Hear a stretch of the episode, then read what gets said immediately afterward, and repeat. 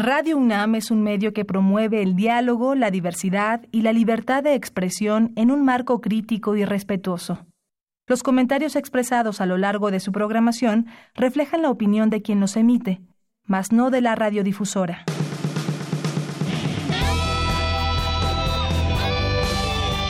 Prisma RU. Relatamos al mundo.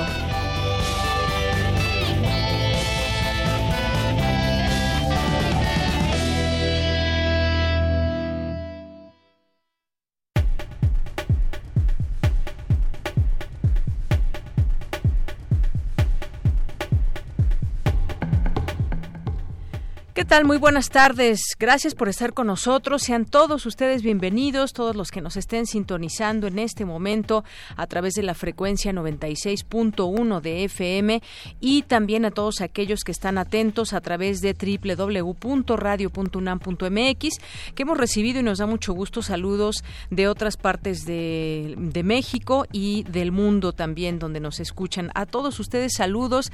Gracias por estar enlazados a través de esta frecuencia Vamos el día de hoy a tener aquí en Prisma RU, en nuestra primera hora, una entrevista con la maestra Viviana Linares Luna de Parra, que es directora ejecutiva del Consejo Farmacéutico Mexicano. Y bueno, junto con Fundación UNAM han abierto una convocatoria y aquí les vamos a platicar de qué se trata, quiénes pueden participar, cuáles son los premios y todo lo que necesitan saber para que puedan inscribirse, puedan ser parte de este de esta convocatoria. Vamos a tener también una conversación con Carmen Arteaga, que es abogada, profesora de la Facultad de Derecho y además directora del seminario Marcas y Patentes de Derechos de Autor. Inician los festejos del CCH por sus 50 años.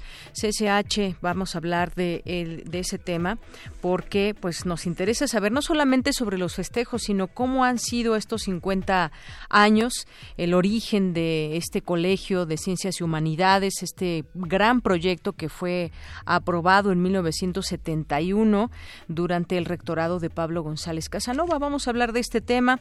Vamos a tener también aquí una colaboración de Margarita Castillo. Vamos a tener una entrevista con Herendira Luna, actriz de la obra Galápago de la compañía Teatro Sin Paredes. En esta ocasión aquí en Cultura con Tamara Quirós. Vamos a tener también en nuestra segunda hora una conversación con Alejandro Ope, que es especialista en temas de seguridad nacional. Y de nueva cuenta se vuelve a dividir las opiniones, los argumentos, la discusión, el debate sobre la Guardia Nacional. Al tener, eh, bueno, va a tener un mando militar, como ya lo anunció días atrás el presidente Andrés Manuel López Obrador, y es un tema que, bueno, aquí seguimos discutiendo y también yo me sigo preguntando, lo vamos a, platicar con él, el papel que deben jugar cada uno de los gobernadores, de los eh, presidentes municipales en todo esto. Hemos visto jornadas muy fuertes de violencia el fin de semana, por ejemplo, en Guanajuato, en varios lugares donde pensábamos en algún momento Guanajuato eh, y su tranquilidad. Bueno, pues ese, ese mote ya quedó atrás hace mucho tiempo. ¿Qué hacen sus gobernadores, por ejemplo? ¿Cómo abonan ahora a este tema de la seguridad? Vamos a platicarlo con él en nuestra segunda hora. Hoy es lunes de Gaceta UNAM. Tendremos aquí a su director Hugo Huitrón. Tenemos Cartografía RU con Otto Cázares, como todos los lunes. También tendremos todas las actividades y la invitación, por supuesto, a lo que hay en nuestra sala Julián Carrillo aquí en Radio UNAM. Así que no se lo pierdan. Yo soy de Yanira Morán y en nombre de todo el equipo le damos las gracias por estar en esta frecuencia con nosotros. Desde aquí, relatamos al mundo. Relatamos al mundo. Relatamos al mundo.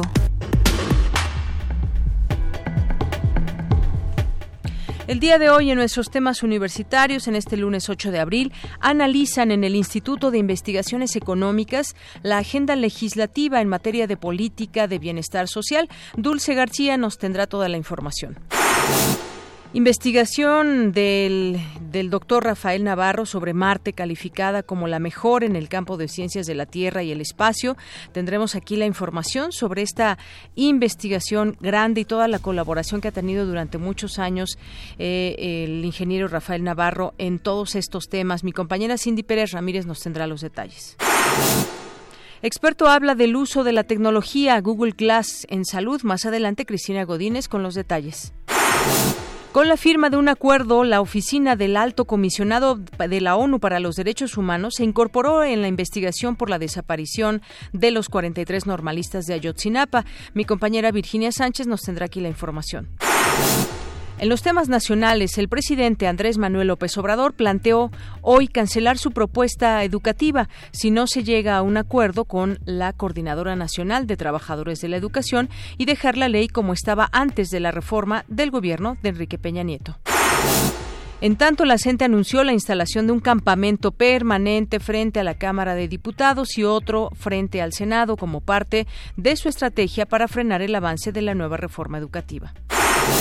El gobierno federal vetó por oficio a las tres empresas consentidas del gobierno del presidente Enrique Peña Nieto para la venta de medicamentos al sector salud.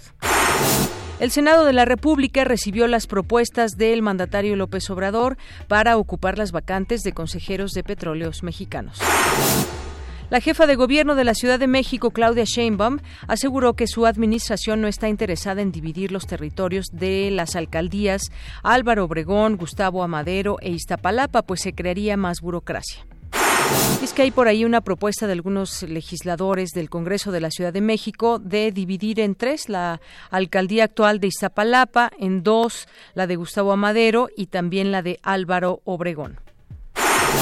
La inversión fija bruta escaló 8% en enero pasado, su mayor alza mensual desde 1996, y el índice alcanzó el nivel más alto desde que se tienen registros, según cifras del INEGI. Y en los temas internacionales, Gran Bretaña propuso este lunes por primera vez regular directamente a las empresas de redes sociales, un sistema en el que los altos directivos de las compañías afrontarían multas si sus plataformas no bloquean contenido como propaganda terrorista o imágenes de abuso de menores. Hoy en la UNAM, ¿qué hacer y a dónde ir? La Facultad de Ingeniería de la UNAM te invita a su Feria del Empleo 2019, Conexión Laboral, donde podrás consultar vacantes de empresas líderes en el ámbito de la ingeniería, además de conferencias y pláticas acerca del proceso de reclutamiento y la elaboración idónea de un currículum vitae. Asiste hoy y mañana de 10 a 17 horas al conjunto principal de la Facultad de Ingeniería en Ciudad Universitaria. El Instituto de Investigaciones Jurídicas te invita a la mesa Perspectivas del Derecho Electoral en el siglo XXI, con la participación del licenciado Arturo Daniel Náteras de la Facultad de Derecho, el maestro Francisco Javier Villegas Cruz, miembro del Tribunal Electoral del Poder Judicial de la Federación, y la licenciada Raibel Corona Ballesteros del Instituto Nacional Electoral. Asiste hoy a las 17.30 horas al aula de seminarios Dr. Guillermo Flores Margadán te recomendamos la proyección del documental Ser Nadie para Nadie, del maestro Gabriel Dombeck, que aborda los temas de la violencia, la juventud y el sistema penitenciario en Guerrero, mostrando la manera en que habitan miles de niños y adolescentes en nuestro país víctimas de la orfandad. Asiste a la función hoy en punto de las 18 horas al auditorio Dr. Manuel Sánchez Rosado de la Escuela Nacional de Trabajo Social en Ciudad Universitaria.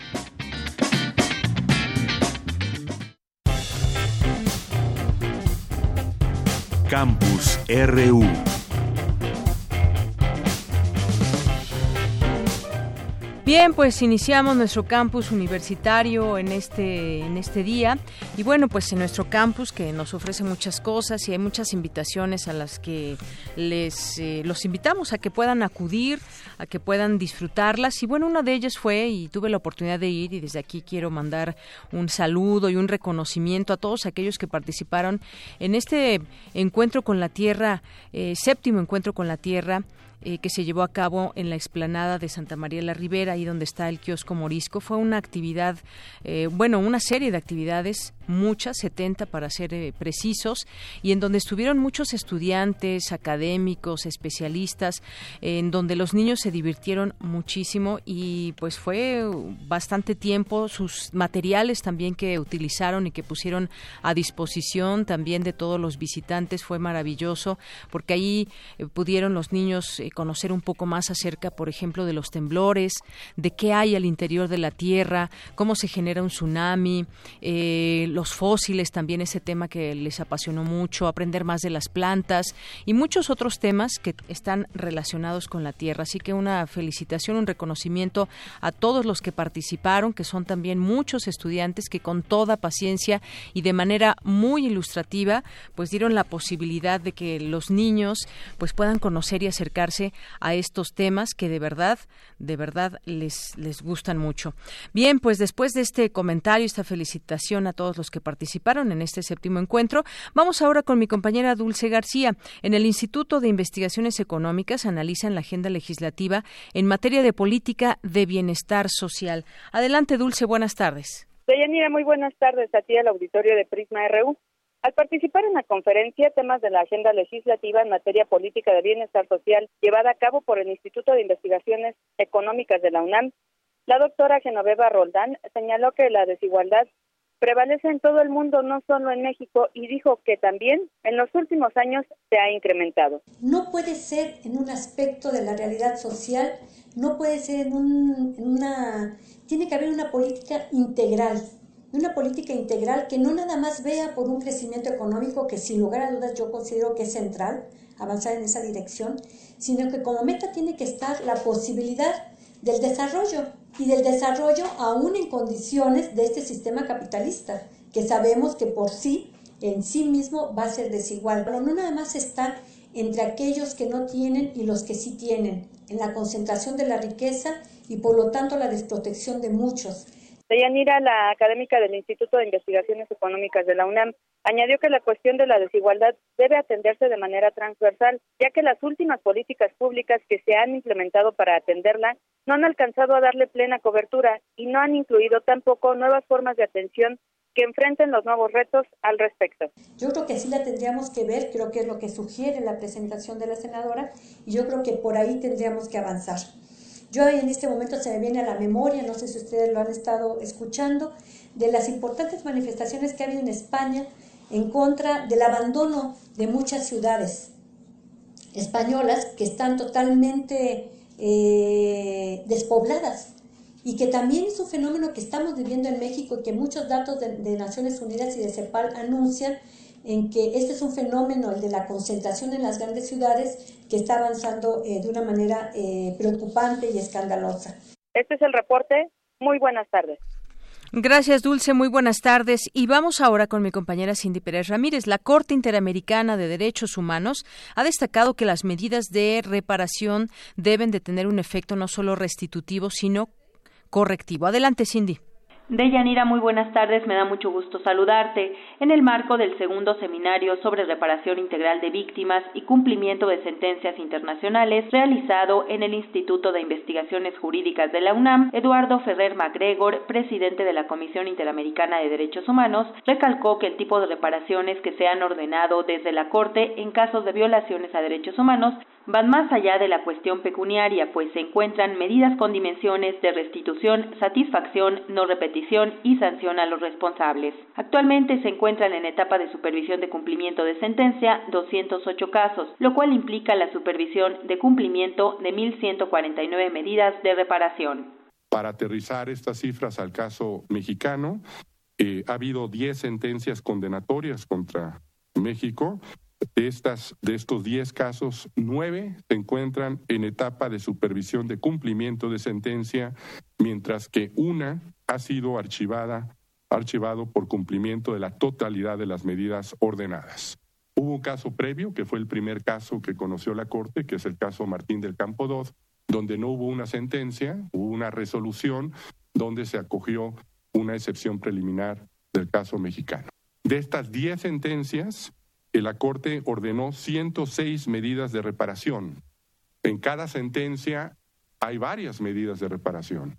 En total son 106 medidas de reparación. De estas, 37 han sido declaradas cumplidas, 4 han sido declaradas parcialmente cumplidas y 65 se encuentran pendientes de cumplimiento. Asimismo, el presidente de este órgano principal y autónomo de la Organización de los Estados Americanos explicó que es la misma Corte la que revisa el cumplimiento de los fallos y cuando no son cumplidos en su totalidad en su informe anual, la Corte, con base en el artículo 65 de la Convención Americana, puede informarlo a la Asamblea General de la OEA.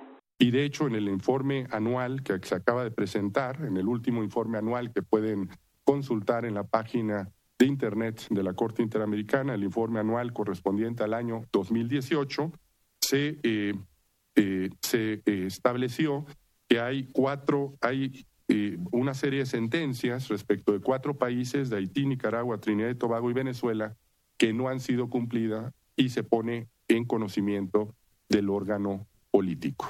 Por supuesto, la Corte sigue en cumplimiento de estas sentencias, pero ya se activa esta garantía colectiva de los estados para que eh, tomen medidas al respecto. Es decir, existe una, un interés de todos los estados para que se cumplan las sentencias y por eso se activa una garantía colectiva. Hasta el día de hoy no ha sucedido nada con esta garantía colectiva, pero por lo menos hemos cumplido con eh, lo que establece el artículo 65 de informar. Hasta aquí la información de Yanira. Muy buenas tardes. Gracias, Cindy. Muy buenas tardes. Y vamos ahora con mi compañera Virginia Sánchez. Esta mañana, en la Secretaría de Relaciones Exteriores, la alta comisionada de Derechos Humanos de la ONU, Michelle Bachelet, firmó el acuerdo de asesoría y asistencia técnica para la Comisión de la Verdad del caso Ayotzinapa. ¿Qué tal, Vicky? Muy buenas tardes. Hola, ¿qué tal? Ya muy buenas tardes a ti y al auditorio de Prisma RU. La búsqueda de las personas desaparecidas es una prioridad ineludible, ya que además de que afectan a toda la sociedad y socava la democracia, pues los efectos de la desaparición de un ser querido perduran hasta que se establece si hubo suerte, su paradero y hasta que se hace justicia. Así lo señaló Michelle Bachelet, alta comisionada de la ONU, durante la firma del acuerdo para la asesoría y asistencia técnica para el caso Ayotzinapa. Ahí dijo que el objetivo principal de este acuerdo será alcanzar la verdad y la justicia sobre la desaparición forzada de los 43 estudiantes normalistas y de otros crímenes perpetrados en la noche del 26 y 27 de septiembre de 2014. Escuchémosla. Llegar a la verdad, la justicia, la reparación y las garantías de no repetición en cumplimiento de los estándares internacionales en el caso Ayotzinapa es una obligación del Estado mexicano. A la vez una oportunidad para potenciar los cambios de fondo en el sistema judicial que permitan alcanzar el anhelo de justicia de quienes han sufrido graves violaciones a los derechos humanos y saldar la deuda histórica que existe con las víctimas de la violencia. Confiamos en la implementación de las recomendaciones del Organismo Internacional de Derechos Humanos, incluyendo las del informe de oficina llamado Doble Injusticia. Prácticas como tortura, malos tratos y actos de obstrucción de la justicia no tienen cabida en un Estado comprometido con los derechos humanos. Y ese mismo estándar es el que debe regir el caso Ayotzinapa, el pleno respeto a los derechos humanos. Asimismo, hizo un reconocimiento a las madres y padres de los normalistas por su dignidad, valentía y entereza, y destacó que en esta nueva etapa del caso, su oficina con representación en México será una aliada que contribuirá para que se den los avances necesarios y se alerte de cualquier incumplimiento.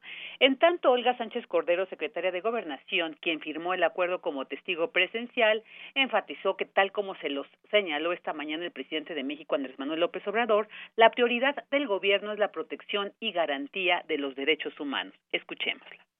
La prioridad número uno, número uno de este gobierno es de la Secretaría de Gobernación.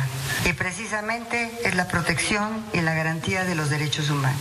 Y dentro de este marco de protección y garantía está el tema de la comisión que por decreto presidencial ya se creó de la verdad y la justicia de los jóvenes de Ayotzinapa.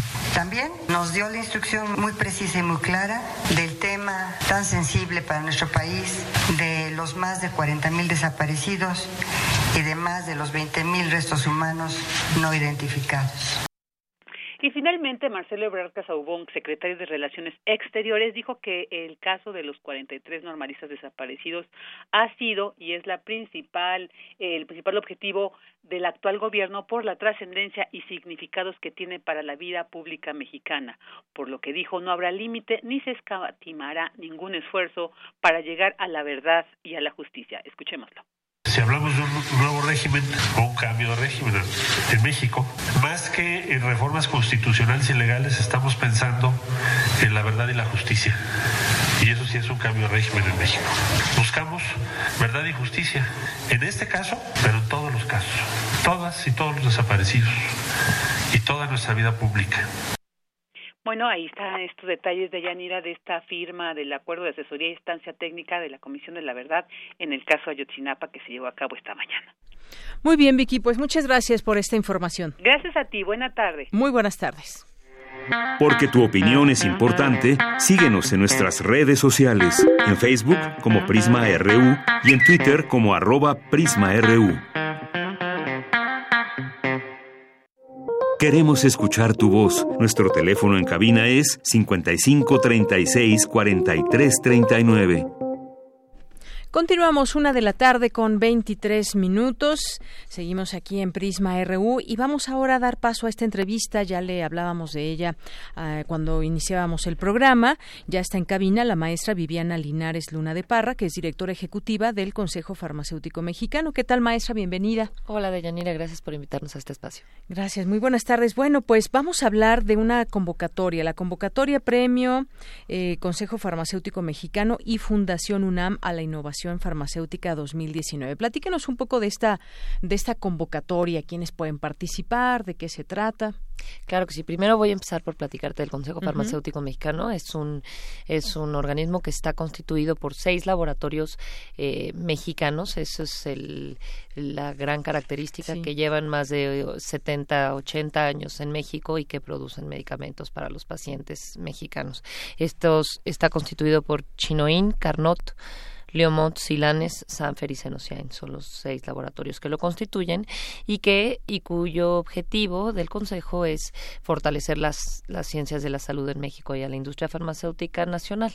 Es por eso que hace unos años, en conjunto con eh, la Fundación UNAM y en su momento con COFEPRIS, decidimos lanzar este premio que en esta ocasión va por la cuarta eh, edición, edición uh -huh. y que va dirigido a los a los alumnos y egresados de las áreas de ciencias, físico, matemáticas, ingenierías, ciencias biológicas, químicas y de la salud de la UNAM. Es un Lo amplio que, panorama. Exactamente. Uh -huh. El tema es básicamente innovación farmacéutica, uh -huh. entendiendo como innovación farmacéutica el desarrollo de moléculas, procesos, formulaciones o vías de administración orientados a mejorar la eficacia de la profilaxis y el tratamiento de los principales padecimientos de la, de la población mexicana.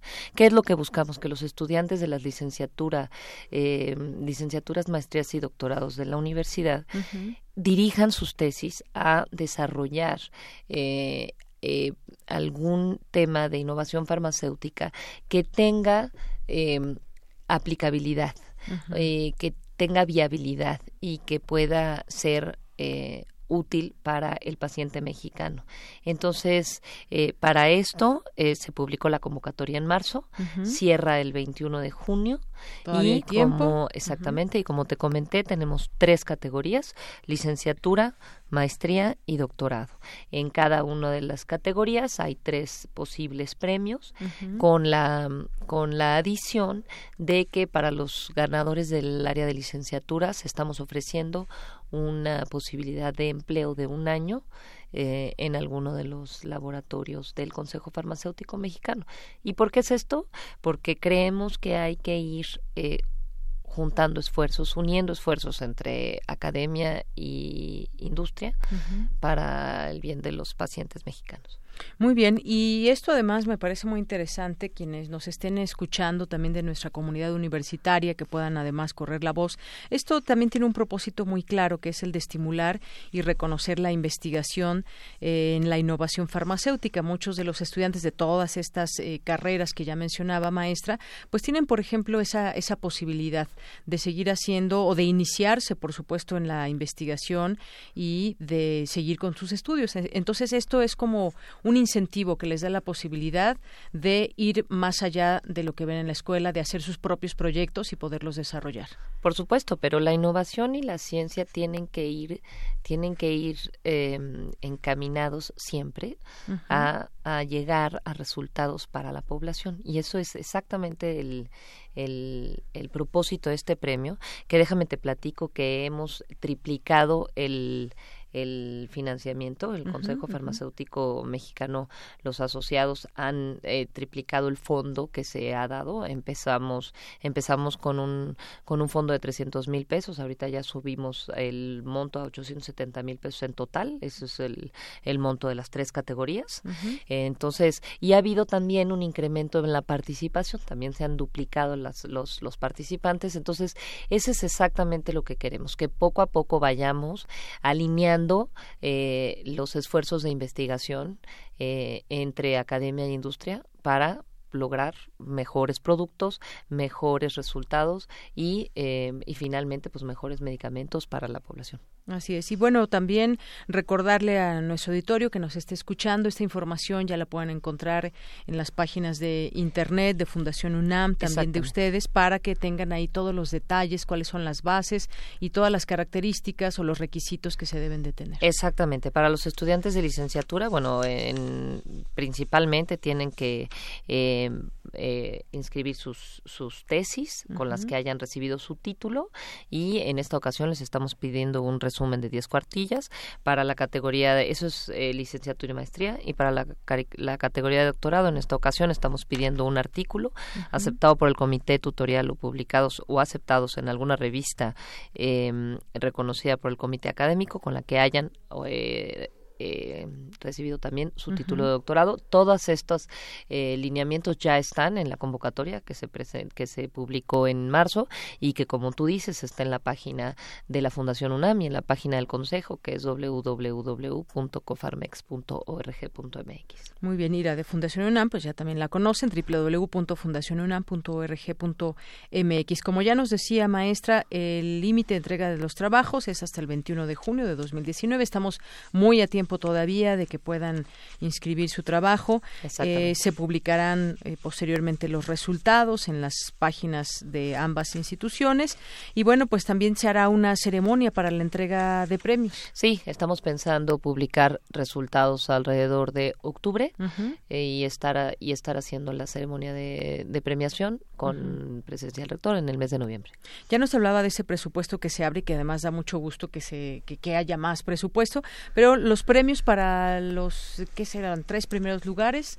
Si nos puede platicar, En la categoría de licenciatura, eh, para el primer lugar son 70 mil pesos, más el año, más la propuesta de apoyo para trabajar durante un año. Segundo lugar, 50 mil pesos. Tercer lugar, 30 mil pesos. En la categoría de maestría, es primer lugar 120 mil pesos, segundo lugar 90 mil pesos, tercer lugar 60 mil pesos y en la categoría de doctorado el primer lugar obtendría 200 mil pesos, el segundo lugar 150 mil y el tercer lugar 100 mil pesos. Entonces, esto es, eh, quiero aclarar, se premia el trabajo. Las tesis pueden ser individuales o colectivas, pero el premio va al al trabajo y así es colectivo, pues lo que eh, tienen que hacer sería dividirse el premio entre los que hayan participado en la elaboración de la tesis. Claro, me gustaría que nos repita, por favor, las, eh, las áreas que pueden participar. ¿Quiénes son los, eh, los perfiles que pueden participar? Claro que sí, va dirigido a los alumnos y egresados de las áreas de ciencias, físico, matemáticas, ingenierías, ciencias biológicas, químicas y de la salud de la Universidad Nacional Autónoma de México y el tema es innovación farmacéutica y son aquellos trabajos que hayan recibido su título en el año 2018 a la fecha. Muy bien. Bueno, pues ahí está esta convocatoria, donde pueden encontrar más información y todas las bases, cuáles son los premios, cómo pueden participar, puede ser de manera individual, puede ser en, en equipo, y todo esto tiene que estar enfocado a la innovación farmacéutica. Esa es la convocatoria 2019 que nos vienen a presentar desde este Consejo Farmacéutico Mexicano y Fundación UNAM. Así que échenle un ojito, quizás estén, quizás era el momento que faltaba para que se puedan inscribir. Y bueno, algo más que quiera agregar, maestra? Pues que los invito a inscribirse, los invito a participar y a que todos podamos eh, ir construyendo una mejor salud para la población. Muchas gracias por invitarnos, de Yanira. Claro que sí. Gracias, maestra Viviana Linares Luna de Parra, directora ejecutiva del Consejo Farmacéutico Mexicano. Continuamos. Relatamos al mundo. Relatamos al mundo. Tu opinión es muy importante. Escríbenos al correo electrónico prisma.radiounam@gmail.com.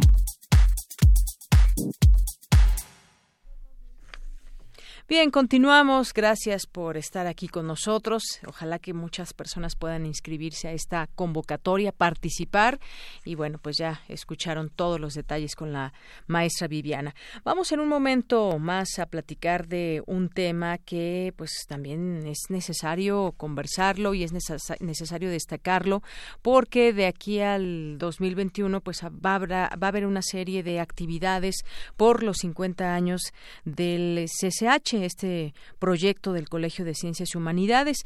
Y para hablar de ese tema, y además muy entusiasta, está ya en la línea telefónica Carmen Arteaga. Ella es abogada, profesora de la Facultad de Derecho y directora del Seminario Marcas y Patentes de Derechos de Autor.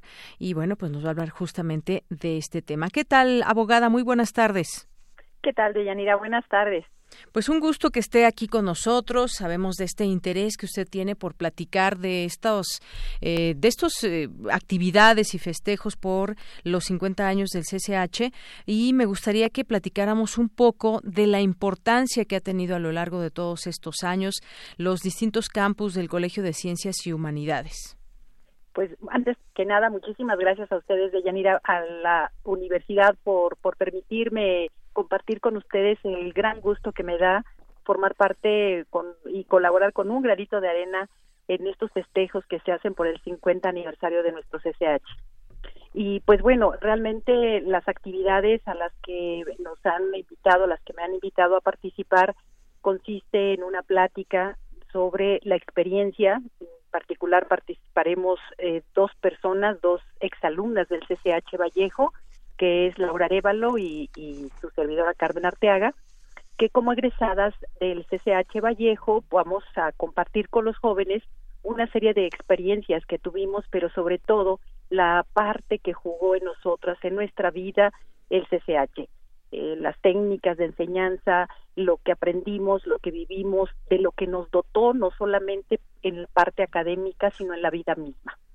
Así es. Bueno, esto es muy importante también, esta relación que puede haber con los alumnos para ver cómo cómo están llevando a cabo sus estudios y eso que usted nos dice, estas experiencias que cada quien tiene como estudiante en su momento, cuántas y cuántas generaciones no han pasado por los distintos eh, campus del Colegio de Ciencias y Humanidades. Quizás quienes nos estén escuchando pues también se animen a platicarnos lo que significó en su vida el pasar por alguno de estos colegios de Ciencias y Humanidades. Ahora bien, pues si nos remitimos al origen, yo daba un dato al inicio, eh, maestra, que tiene que ver con que pues pues, fue aprobado por el Consejo Universitario de la UNAM un 26 de enero de 1971. En aquel entonces eh, estaba como rector Pablo González Casanova y se consideró como una creación, la creación de un motor permanente de innovación en la enseñanza universitaria y nacional. Y yo decía, pues cuántas y cuántas generaciones se han formado desde ahí, han tenido su primer acercamiento a lo universitario y después, pues bueno, han tenido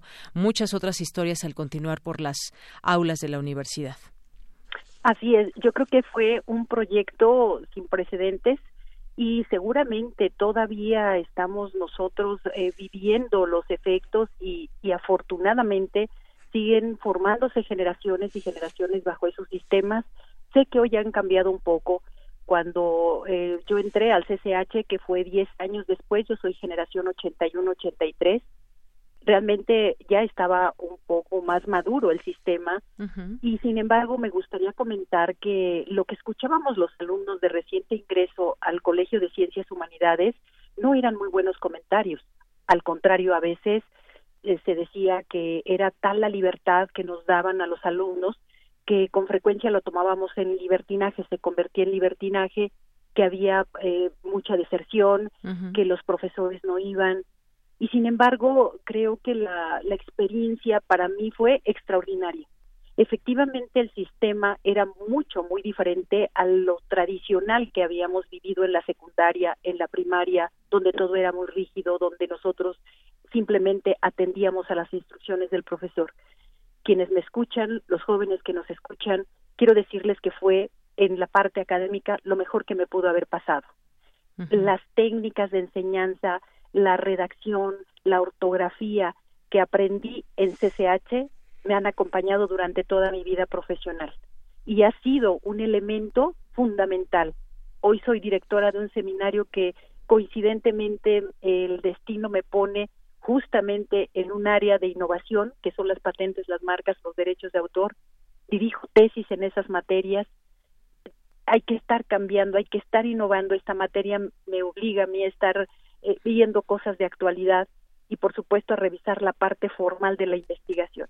Lo que me dio el CCH para ahora desempeñar incluso la función como directora del seminario para mí ha sido invaluable de Yanira. Así es, invaluable como seguramente para muchos ha sido eh, su paso por eh, alguno de estos colegios. Y justamente esos esfuerzos eh, que debe haber sistemáticos, porque bueno, van cambiando, cambian las generaciones, cambia la enseñanza, cambian muchas cosas, algunas permanecen, pero también muchas otras cambian. Háblenos un poco de esos, de esos cambios, quizás, pues cómo se puede impulsar la transformación académica desde estos lugares de estudio, cómo ha ido cambiando, cómo era ese CSH cuando usted eh, acudió y cómo era, cómo son ahora, por ejemplo, ¿no? Sí, por lo que sé ha cambiado un poco. Eh, de hecho, en los horarios eh, de, entrada ese es un cambio que con relación a nuestras generaciones eran pocas horas. Ese era incluso un punto. ¿Cuántas horas eran? ¿Eran cuatro? Cuatro horas. Eran turnos de cuatro horas nada más. Eh, yo entraba a las 7 de la mañana, mi compañera y yo entrábamos a las 7 de la mañana y a las 11 de la mañana ya estábamos libres. Eso eh, eh, se malentendía efectivamente por muchos de nuestros compañeros que terminando la clase se iban a las canchas o se iban a jugar y a divertir. Realmente quienes entendimos el sistema de CCH éramos totalmente autodidactas, íbamos a la biblioteca igual número o más de horas a estudiar, a preparar y justamente la experiencia que vamos a compartirles Laura y yo tiene que ver con ese equipo que hicimos, porque combinamos, conjugamos talentos, aprendimos a trabajar en equipo, éramos autodidactas, estudiábamos, preparábamos un material con recursos que no, no teníamos en los tiempos que hoy viven los chicos con todo lo que tienen en tecnología y que nosotros hacíamos dibujos, preparábamos en la biblioteca, sacábamos libros. Realmente el sistema es muy bueno, el sistema era muy bueno porque nos enseñó a aprender por nosotros mismos, muchas veces a, a suplir la, la, la, parte que si el profesor no iba, nosotros ya sabíamos investigar.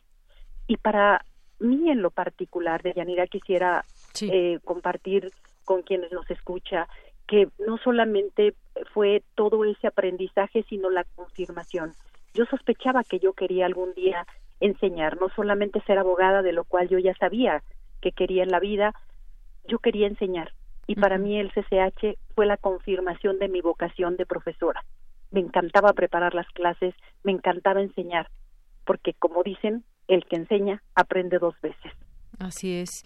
Bueno, pues se ve que a usted le ha gustado mucho todo ese tema de la enseñanza y algo que, pues, eh, así se recuerda a muchos, a muchos eh, profesores que hemos tenido a lo largo de nuestra formación y que finalmente también lo que leo en la propia página del CCH también que busca que sus estudiantes al egresar respondan al perfil de su plan de estudios. Hay un plan de estudios muy bien trazado y justamente eso es lo que se pretende y una parte, pues, por supuesto, muy importante son los profesores y otra también los propios estudiantes, cómo van a ir definiendo sus pasos, su manera de eh, aprender a estudiar y aprender a aprender. Es algo que también los, los eh, marca desde, pues, desde temprana edad.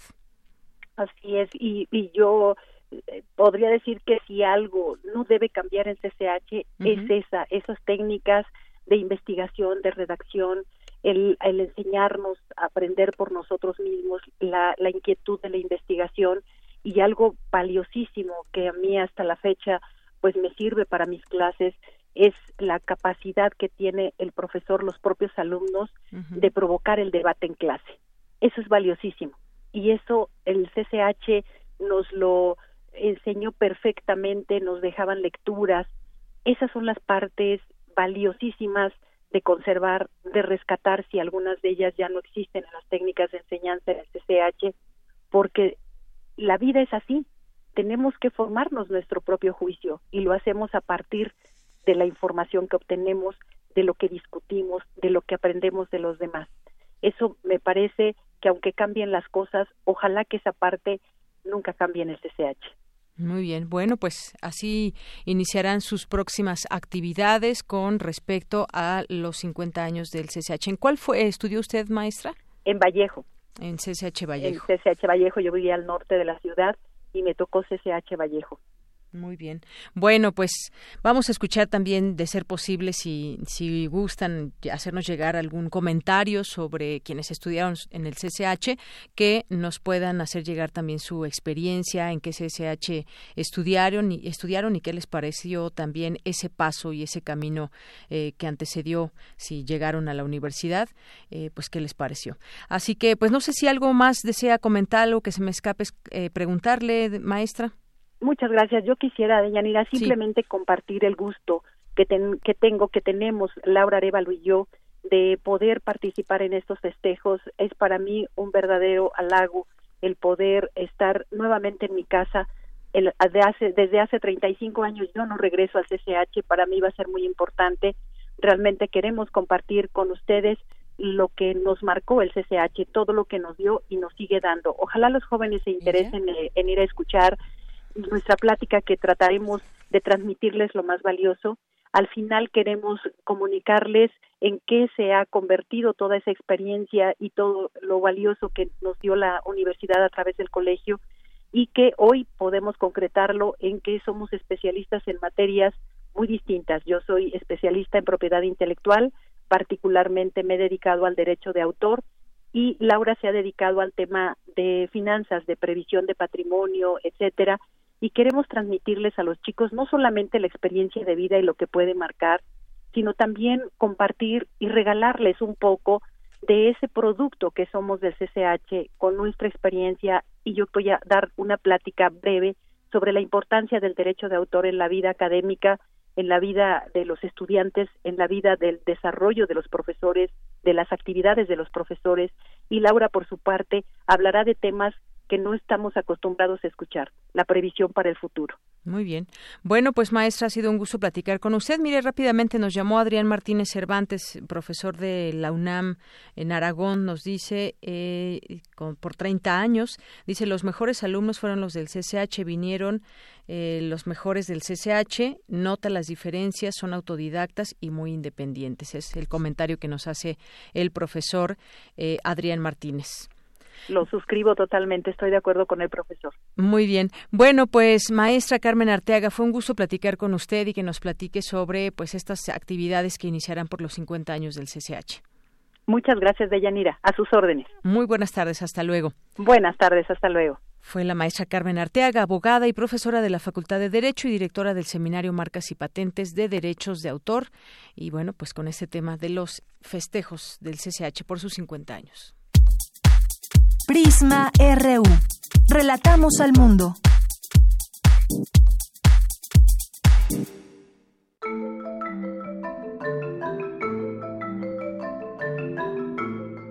Lo que sostiene a la tierra de arriba es la de abajo.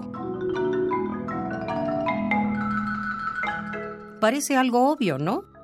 Pero siempre se nos olvida. ¿Qué o quiénes son los importantes en la construcción de una sociedad? Pensémoslo bien antes de contestar. Insisto, son los ladrillos de abajo sobre los que se ponen los demás arriba. Es decir, ellos, los de abajo, son los que sostienen a los demás. Usted, por ejemplo, por más dinero que tenga, no puede con su solo dinero generar comida. No. Ponga usted lo que le cueste una lechuga cara o barata sobre la mesa y espere a ver si rápido o después de mucho tiempo aparece una lechuga. no es con dinero como los bienes se crean. Aparecen solo cuando alguien hábil trabaja por ellos. Y su siembra se lleva en un determinado tiempo y unas condiciones específicas para que se pueda al fin producir una lechuga.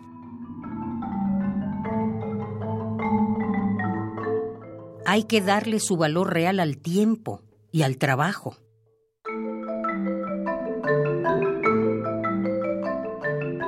Lo que sostiene a un país es el trabajo de sus ciudadanos, los de la ciudad y los del campo. Money makes the world go around, the world go around, the world go around. Money makes the world go around, it makes the world go round. Pero ahora, repitiéndonoslo en anuncios publicitarios, impresos, o bien en audio o en video, nos quieren imponer la idea de que es el empresario, con su dinero, el que produce la riqueza de un país. Y eso no es cierto.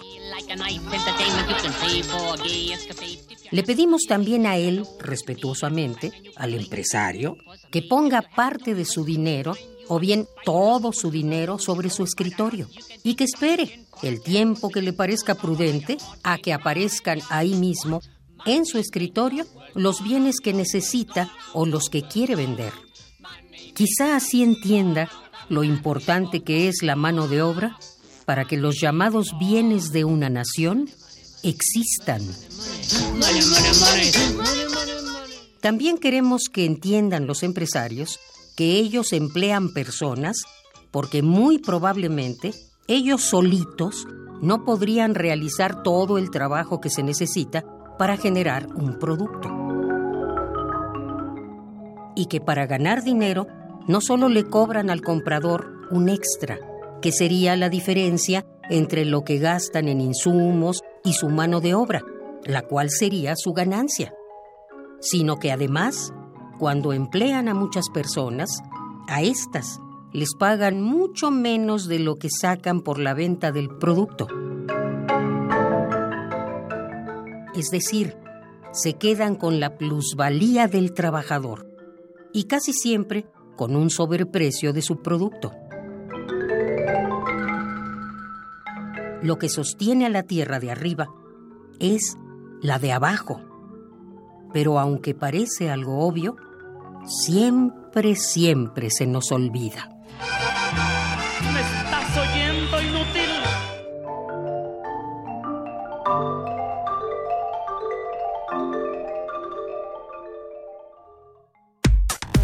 Relatamos al mundo. Relatamos al mundo.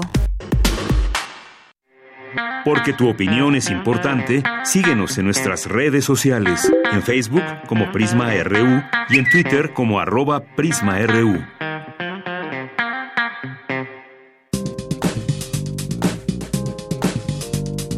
Cultura RU.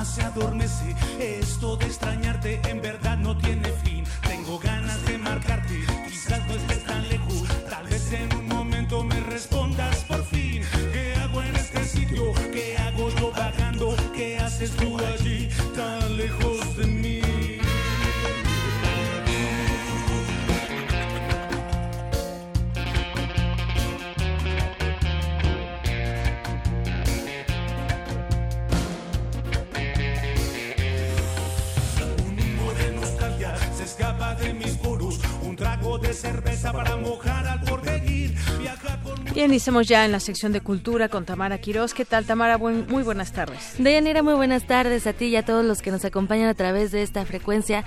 Qué gusto saludarlos en este lunes 8 de abril, con un fin de semana movido, además del cambio de horario, por supuesto. Pues Terrible hubo- para algunos, ¿no? Para algunos, para otros no tanto, depende cómo, cómo se acomoden a sus actividades. Y bueno, hablando de actividades, pues este fin de semana hubo varias tanto artísticas como culturales. Estamos escuchando Infiernos de Panteón Rococó, quien celebró 24 años de trayectoria en la Arena Ciudad de México. Dos presentaciones donde más de 20 mil personas corearon y bailaron al ritmo de esta agrupación, que sin duda es una de las más representativas del ska en nuestro país. La banda francesa Dub Inc fue la encargada de ponerle el ritmo previo al concierto. Esta banda además compartió escenario con los integrantes de Panteón, pues con ellos grabaron el último Ska, que es el primer sencillo de su álbum más reciente, Infiernos. Como invitados también estuvieron el señor Oscar Chávez, Alex Lora y Lila Downs. Una celebración no puede estar completa sin invitados. Durante tres horas los asistentes disfrutamos no solo de ska, sino también de fusiones musicales entre rock, reggae, reggae y un poco de cumbia también.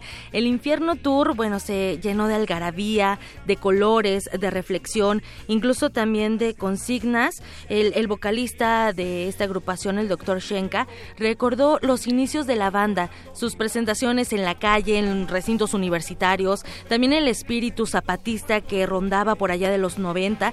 También invitó a los asistentes a ser partícipes de la vida política de nuestro país como entes civilizados, por supuesto. Se armó el slam de Yanira con la dosis perfecta, Cúrame, Estrella Roja, hubo tango con Vendedora de Caricias y otras canciones más para que los asistentes pues recorrieran, recorrimos junto con la agrupación su trayectoria de más de dos décadas en la escena musical.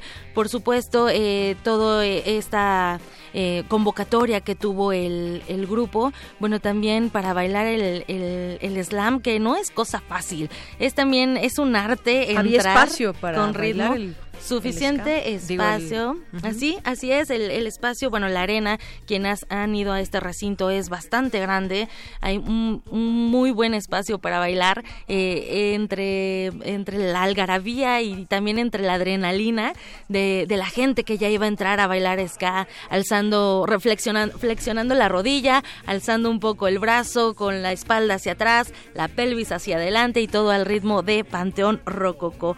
Aún hay más eh, presentaciones de este grupo. El 13 de abril van a estar en Misantla, Veracruz. El 18 en, en, en Jicotepec, Puebla, el 6 de mayo en la Feria de San Marcos en Aguascalientes y también el 17 en Querétaro para que vayan tomando ahí nota, también pueden visitar la página oficial de Panteón Rococó para que vean a qué otros lugares van a acudir. Este último disco eh, que han lanzado, bueno, pues también es parte de, de esta celebración. Y bueno, Infiernos se grabó este video en Berlín, entonces ahí sí tienen la oportunidad de verlo a través de las plataformas, podrán ver parte también del arte, del arte visual de este video musical. Escuchemos un poco más, un fragmento más de esta canción.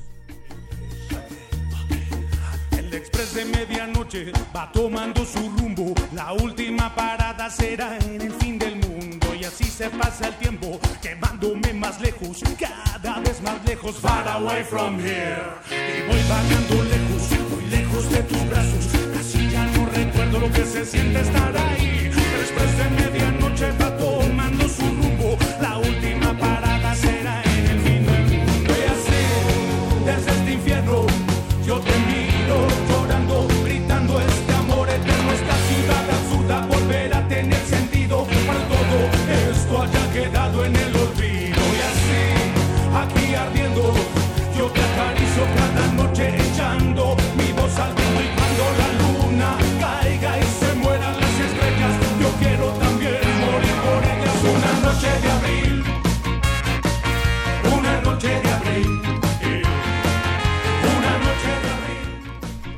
Y bueno, también hablando de estrenos, eh, en otra información, ya pasando a las artes escénicas, el sábado se reestrenó la obra Galápago de la compañía Teatro Sin Paredes. Y para platicarnos más de esta puesta en escena, nos acompaña en la línea David Salmon. Él es productor, es actor y también fundador de Teatro Sin Paredes. David Salmon, muy buenas tardes, bienvenido a este espacio.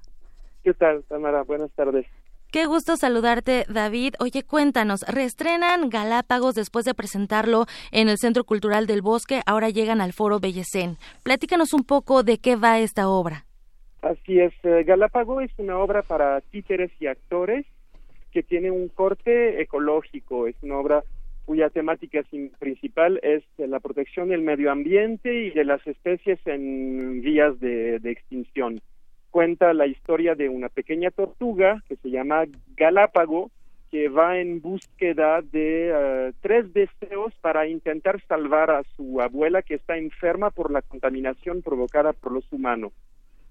Entonces, tiene que llevar un largo viaje para conseguir estos tres deseos que le pide su abuela, que son un pedacito de cielo azul, unas gotitas de rocío y una flor que nunca muere y de alguna forma esos tres deseos simbólicos representan lo esencial que la humanidad está perdiendo. Claro. Oye, David, bueno, eh, Colectivo Teatro Sin Paredes, este grupo siempre logra dejarnos una reflexión a través del arte. Reestrenan esta fábula y bueno, es importante también acercar a los niños al arte, pero además que a través de, de, de ella puedan crear una conciencia ecológica muy importante. Urge, urge generar agentes de cambio, reflexionar y hacer cambios de fondo a través incluso de pequeñas acciones. Sí, exactamente. De hecho, es la primera vez que hacemos un proyecto específicamente para niños y nos pareció muy importante eh, en términos medioambientales eh, dirigirnos directamente a los más pequeños porque son los que eh, finalmente cargan por los años de vida que les restan por vivir y por el, la terrible situación ecológica que atraviesa México creemos que en ellos recae mucho esa responsabilidad, esa necesidad de, de, cuidar el medio ambiente y las especies vivas. Además, los niños siempre tienen esa, esa gran sensibilidad hacia, hacia los animales, hacia el medio ambiente y creemos que si logramos tocar en ellos esa fibra, este, sería mucho más difícil crear ciudadanos que no sean conscientes de los daños que le estamos haciendo al medio ambiente. Sin duda, sin duda, David. Y qué mejor que hacerlo a través de, del teatro, con títeres, música original, una obra bastante lúdica donde también los adultos vamos a reflexionar.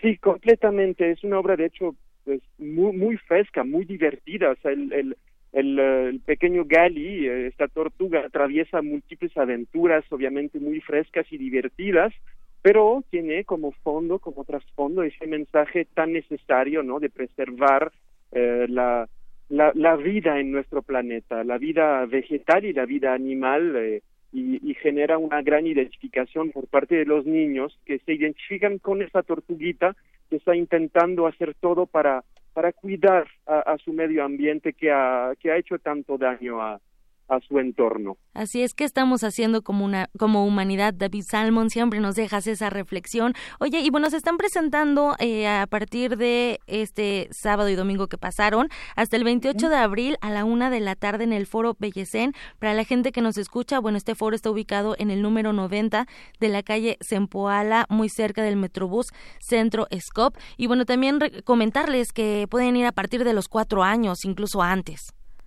Exactamente, es una obra que consideramos a partir de los cuatro años, pero han venido niños más chiquitos que también se la pasan muy bien. Hay una dinámica interactiva con los niños porque, digamos, la posibilidad y responsabilidad de poder encontrar una solución para salvar a la, a la abuela enferma recae en una participación activa de los espectadores. Ya verás que son cosas que nos gusta Teatro Sin Paredes, que no sea solamente un mensaje, un discurso, sino que sean nuestras acciones, ¿no? Y en escena vamos a poder generar acciones juntos para tratar de dar un paso hacia la protección de nuestro planeta. Sin duda, David Salmon, no nos resta más que desearles mucho éxito con esta temporada, esta nueva temporada de Galápago. Muchísimas gracias por acompañarnos esta tarde. Eh, te esperamos pronto en cabina para que también nos hables de la antología de teatro sin paredes que, bueno, hace algunos meses presentaron. Muchísimas gracias, David Salmon. Gracias eh, a ti. ¿Y te parece que damos nuestras redes sociales para que nos puedan eh, encontrar? Teatro Sin Paredes fanpage en, en, Facebook, Teatro Sin Pared en Twitter y Teatro Sin Paredes en Instagram. Excelente. Y pronto reestrenaremos también Last Man Standing en la gruta y ojalá haya oportunidad de hablar de eso. Buenísima, sí, es una muy buena obra.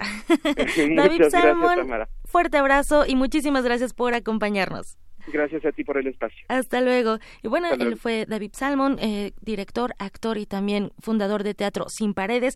De Yanira, ya nos vamos al corte. Que tengan muy buena tarde. Gracias, Tamara. Así es, vamos al corte. Regresamos a nuestra segunda hora de Prisma RU. Prisma RU. Relatamos al mundo.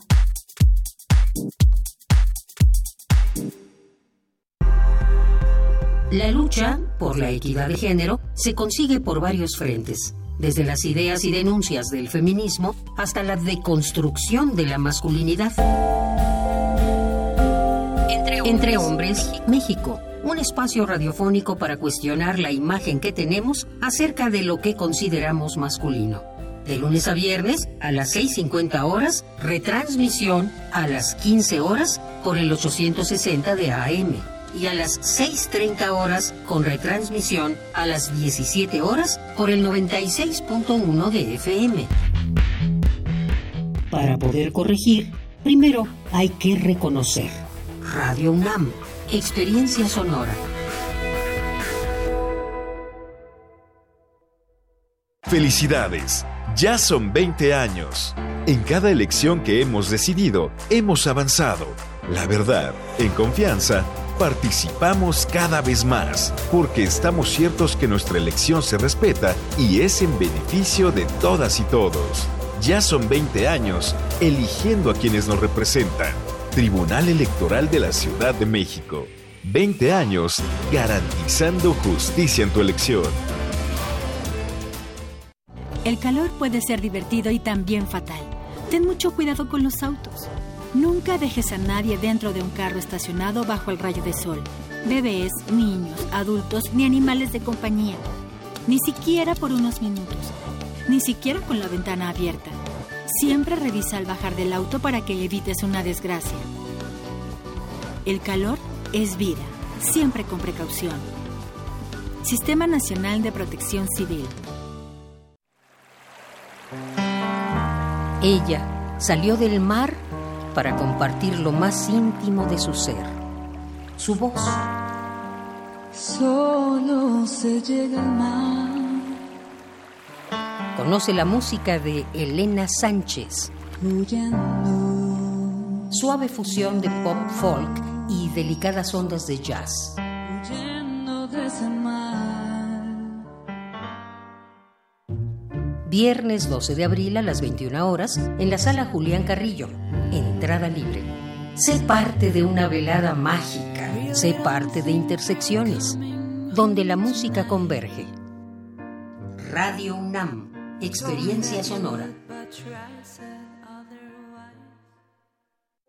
Queremos escuchar tu voz. Nuestro teléfono en cabina es 55 36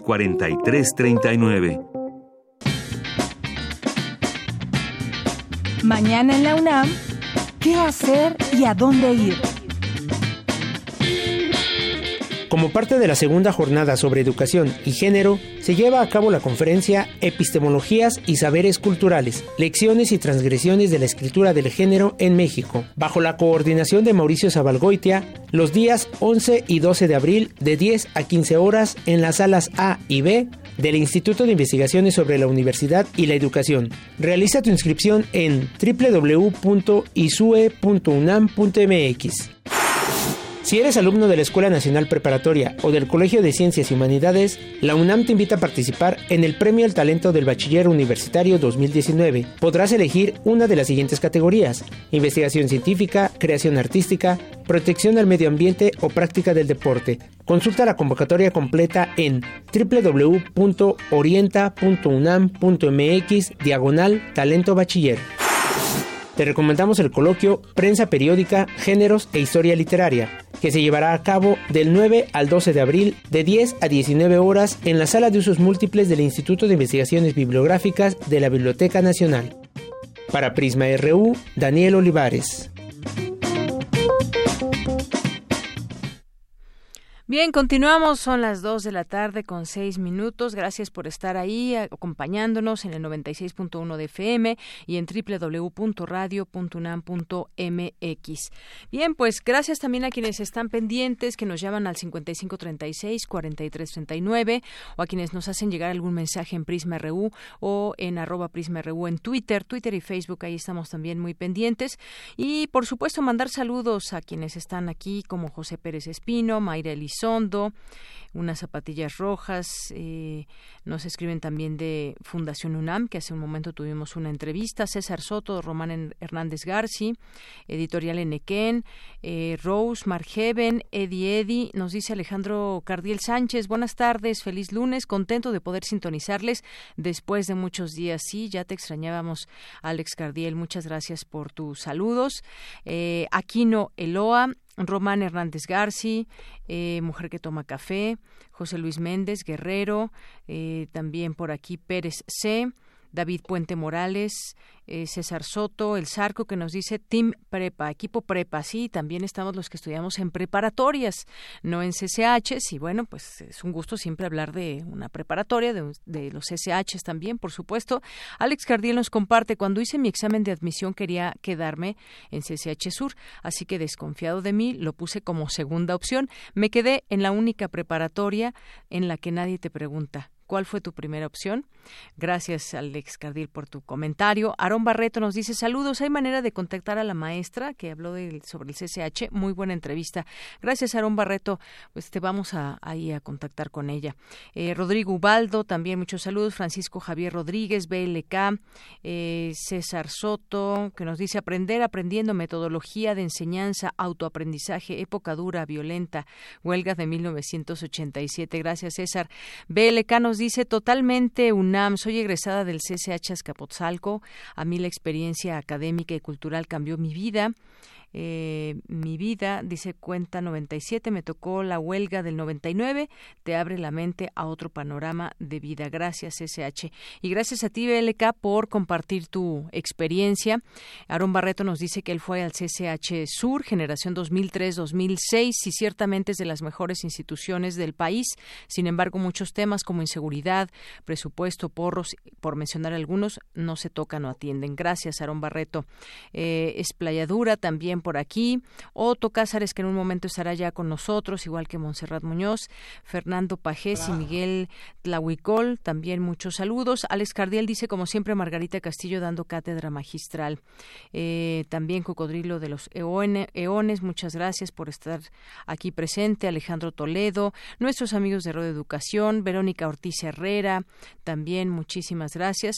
Y a todos los que se vayan sumando, como Paola del Este, aquí también veo, la veo presente Muchas gracias a todos ustedes. Y si les parece bien, pues vamos ahora con más información universitaria. Experto habla del uso de la tecnología Google Glass en salud. ¿Lo han escuchado? Bueno, pues si no, escuchen esta información de mi compañera Cristina Godínez. ¿Qué tal, Deyanira? Un saludo para ti y para el auditorio de Prisma RU.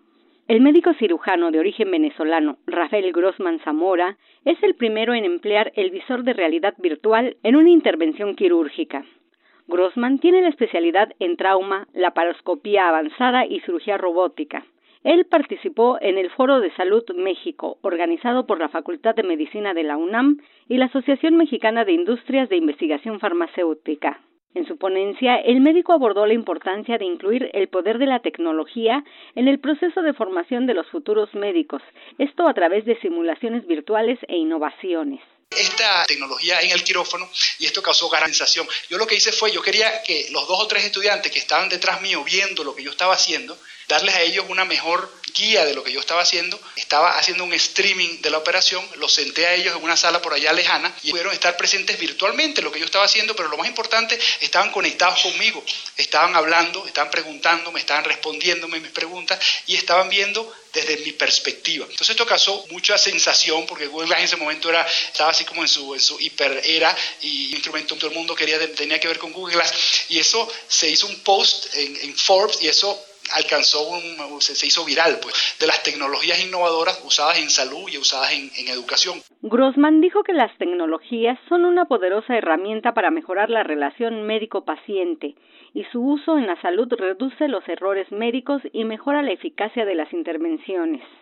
Afirmó que las naciones con menor desarrollo son los campos más fértiles para que la salud digital sea veloz y trascendental, pues comúnmente tienen mayor potencia que países con altos ingresos. Por último, precisó que para optimizar la preparación de futuros médicos es necesario que los jóvenes tengan acceso a los avances tecnológicos, pero también deben incorporarse los gobiernos, las universidades y las administraciones. Dianira, este es mi reporte. Buenas tardes. Muchas gracias, Cristina Godínez. Vamos ahora con mi compañera Cindy Pérez Ramírez. ¿Qué más pasa en nuestra UNAM? Pues una investigación del doctor Rafael Navarro sobre Marte fue calificada como la mejor en el campo de ciencias de la Tierra y el espacio. Adelante, Cindy. ¿Qué tal, Deyanira? Es un gusto saludarte a ti y al auditorio de Prisma RU. Los más recientes hallazgos sobre Marte, realizados por Rafael Navarro González, experto de la UNAM y colaborador de la NASA, fueron calificados por la Unión Geofísica Americana como la mejor investigación en el campo de las ciencias de la Tierra y el espacio. El investigador del Instituto de Ciencias Nucleares de esta casa de estudios se encuentra en Estados Unidos y desde 2004 colabora con la NASA, primero para el diseño, después la supervisión y hoy el análisis análisis de datos obtenidos por el laboratorio Sample Analysis at Mars, corazón del robot explorador Curiosity actualmente en Marte. Los análisis realizados por SAM y Curiosity revelaron cómo el agua sigue fluyendo en este planeta después de que perdiera su dióxido de carbono atmosférico. Basado en sus análisis e investigaciones, Navarro González propone que el hidrógeno es una pieza clave en el rompecabezas climático del planeta rojo. Ante la ausencia de dióxido de carbono, el hidrógeno emitido por los volcanes pudo evitar que Marte se congelara y permitir que el agua siga fluyendo libremente, incluso luego de la desaparición de otros gases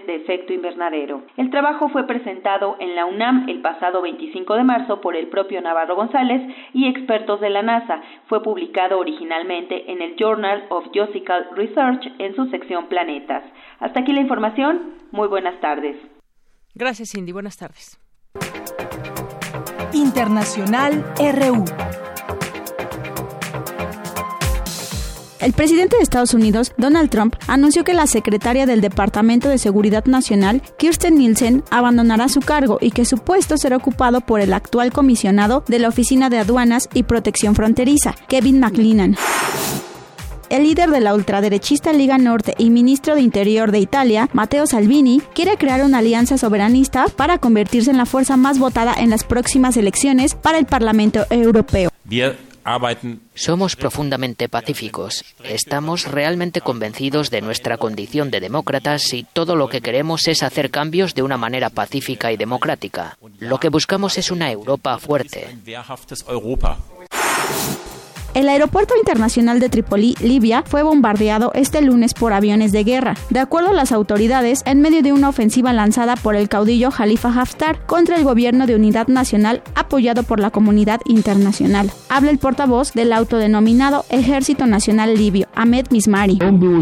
Estamos sorprendidos por la presencia militar estadounidense en Trípoli alrededor de las representaciones diplomáticas, alrededor de los centros militares estadounidenses equipados con armas sofisticadas están en el lugar. Trípoli aparentemente está dirigida desde el exterior. En el plano militar, los combates se desarrollan según el plan decidido por nuestro Estado Mayor y los informes que vienen de los centros de operación confirman que la ofensiva avanza. La jefa de la diplomacia europea, Federica Mogherini, hizo un llamado a las dos partes del conflicto en Libia para que apliquen una tregua humanitaria y reanuden las conversaciones.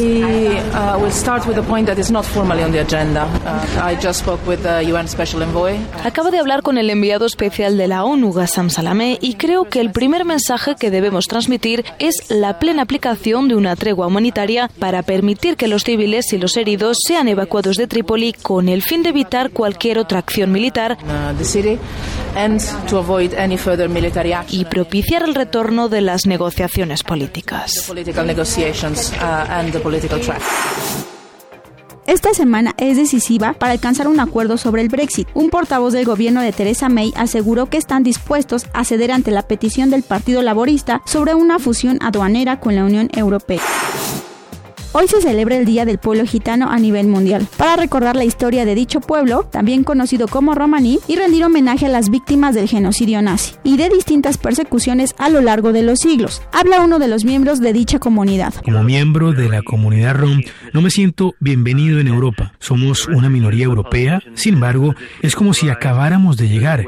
Es como si no fuéramos ciudadanos del país donde vivimos. Además, el discurso antigitano se ha traducido en éxitos electorales. Si miramos un país como Italia, Matteo Salvini habla de limpiar las calles de gitanos, cuando se trata de asegurarse votos para una elección, en particular ahora para las europeas. Con audios de Euronews y Radio Francia, las breves internacionales con Natalia Pascual.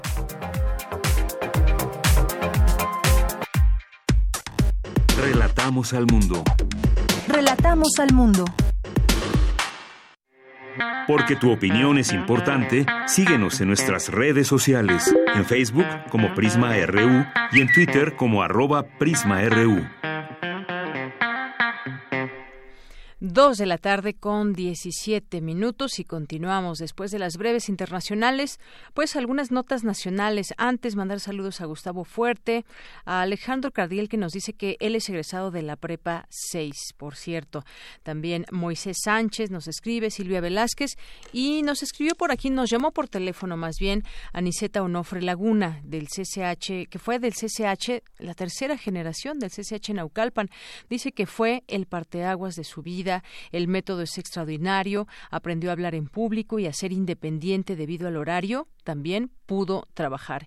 Y gracias a la UNAM nos dice, pues muchos saludos y gracias por compartirnos tu eh, experiencia, Aniseta Onofre. Y de todos los que han estado participando, la verdad veo que les llegó este tema a todos los CCHeros que nos estaban escuchando y nos da mucho gusto aquí compartir esas, esos momentos, esas experiencias, esos comentarios que ustedes seguramente tienen que hacer, que también ya salieron allí algunos preparatorianos y que Tecuani, el excardil, yo, yo estudié en preparatoria número y bueno, pues el caso es que también somos parte de la UNAM, de todo este mundo que hay dentro de la UNAM, sus SH, sus preparatorias, sus facultades, sus institutos y todo es una es una es un enorme gusto y además es un mundo la UNAM. Bien, pues vamos a vamos a continuar con algunas notas nacionales. Les decía una de ellas eh, por ahí leíamos al principio esta nota de las alcaldías, de hacer más alcaldías eh, o sacar tres alcaldías de una, por ejemplo, de Iztapalapa. Y bueno, pues la jefa de gobierno, Claudia Sheinbaum, aseguró que su administración no está interesada en dividir los territorios de las alcaldías Álvaro Obregón, Gustavo Amadero e Iztapalapa, como ordena la Constitución Política de la Ciudad de México, pues argumentó que se crearía más burocracia. Sí, se crearía más burocracia y si lo vemos también desde un ámbito político, pues muchas veces son, son bastiones políticos todos estos lugares que, que se vuelven eh, las alcaldías dependiendo quién las gobierne. Y bueno, pues se tendría que discutir y conocer más del tema. Yo creo que también quienes estarían involucrados, que son todos los habitantes de estas alcaldías, tendríamos que escucharlos, más allá de que son nuestros legisladores los que exponen y los que dan estas propuestas. Eh, bueno, pues eso es lo que dijo, eh, que no hay este interés del gobierno de dividir a las alcaldías y que uno podría pensar, por ejemplo, en Iztapalapa, en Gustavo Amadero, que son muy grandes en población, pero el tema es que se crea más burocracia, mientras más alcaldías haya, hay un gasto adicional en personal y nuestro interés es que el recurso público se utilice en mejoras del servicio público y la infraestructura, es lo que dijo la mandataria en una conferencia, Claudia Sheinbaum. ¿Usted qué opina? Sobre todo usted que nos escucha en estas alcaldías que fueron aludidas, Iztapalapa, Gustavo Amadero y también Álvaro Obregón. Eh, pues sí, se tendría que crear otra vez una alcaldía con todo su equipo, que sabemos que es muy amplio el equipo de cada alcaldía en su momento delegación, si conocemos toda esta estructura burocrática y bueno pues eso implica también mucho gasto. Habrá que habrá que hablar de todos estos de todos estos temas. Y bueno el dólar el dólar también hay que hablar de este tema. El peso se aprecia el peso más bien ahora que es la nota se aprecia y rompe barrera de 19 por dólar. El peso mexicano se apreciaba el lunes a su mejor nivel de más de dos semanas de un declive del dólar, mientras inversionistas están a la espera de conocer esta semana noticias sobre las negociaciones comerciales entre China y Estados Unidos y las minutas de la Fed y el Banco de México. La bolsa mexicana hilaba cuatro sesiones al alza, extendiendo un desempeño favorable tras registrar el viernes su mejor semana de diciembre, desde diciembre de 2016 y cerrar en sus, en sus máximos de cinco meses. Así que, pues, eh, 19 pesos por dólar es también un tema a destacar con todos con todos ustedes. Y bueno, marchas, plantones y paros en la Ciudad de México, también sigue la CENTE ahí presente, la Coordinadora Nacional de Trabajadores de la Educación anunció ya la instalación de un campamento permanente frente a la Cámara de Diputados. Otro más frente al Senado, esto también como parte de su estrategia para frenar el avance de la nueva reforma educativa, que lo, al final de cuentas no logran ponerse de acuerdo, no se logran unificar estos criterios en torno a algunos temas específicos. Parecería, lo digo así solamente, parecería que es pues un tema de control de algunos eh, de algunos temas, como el caso de las de las plazas de los trabajadores. Eh, y también, bueno, por último, lo que lo que dijo el Bester Gordillo, que hace, pues ya está más presente que nunca, tras confirmar que buscará recuperar la presidencia del CENTE, del Sindicato Nacional de Trabajadores de la Educación. Su ex lideresa, el Bester Gordillo, dijo que la reforma educativa de la Cuarta Transformación no es la reforma que esperábamos, dijo, y que la CENTE es la única que está haciendo algo contra el dictamen de la ley que aprobó en comisiones en la Cámara Baja. Esto fue al participar en en el segundo encuentro nacional de jóvenes en la ciudad de Cholula, Puebla, de la organización Maestros por México, y reclamó a los integrantes de este movimiento que no se hayan posicionado contra la nueva reforma. Señaló que, si bien el presidente López Obrador busca hacer una gran eh, justicia a los maestros, sus márgenes de maniobra y sus limitantes en lo financiero, político y social son reales. Bueno, pues ahí salió eh, también a decir y calificar a esta reforma como reformita que promueve el gobierno de López Obrador. Pues ahí la incursión y ya muy visible de El Baester Gordillo. Relatamos al mundo. Relatamos al mundo.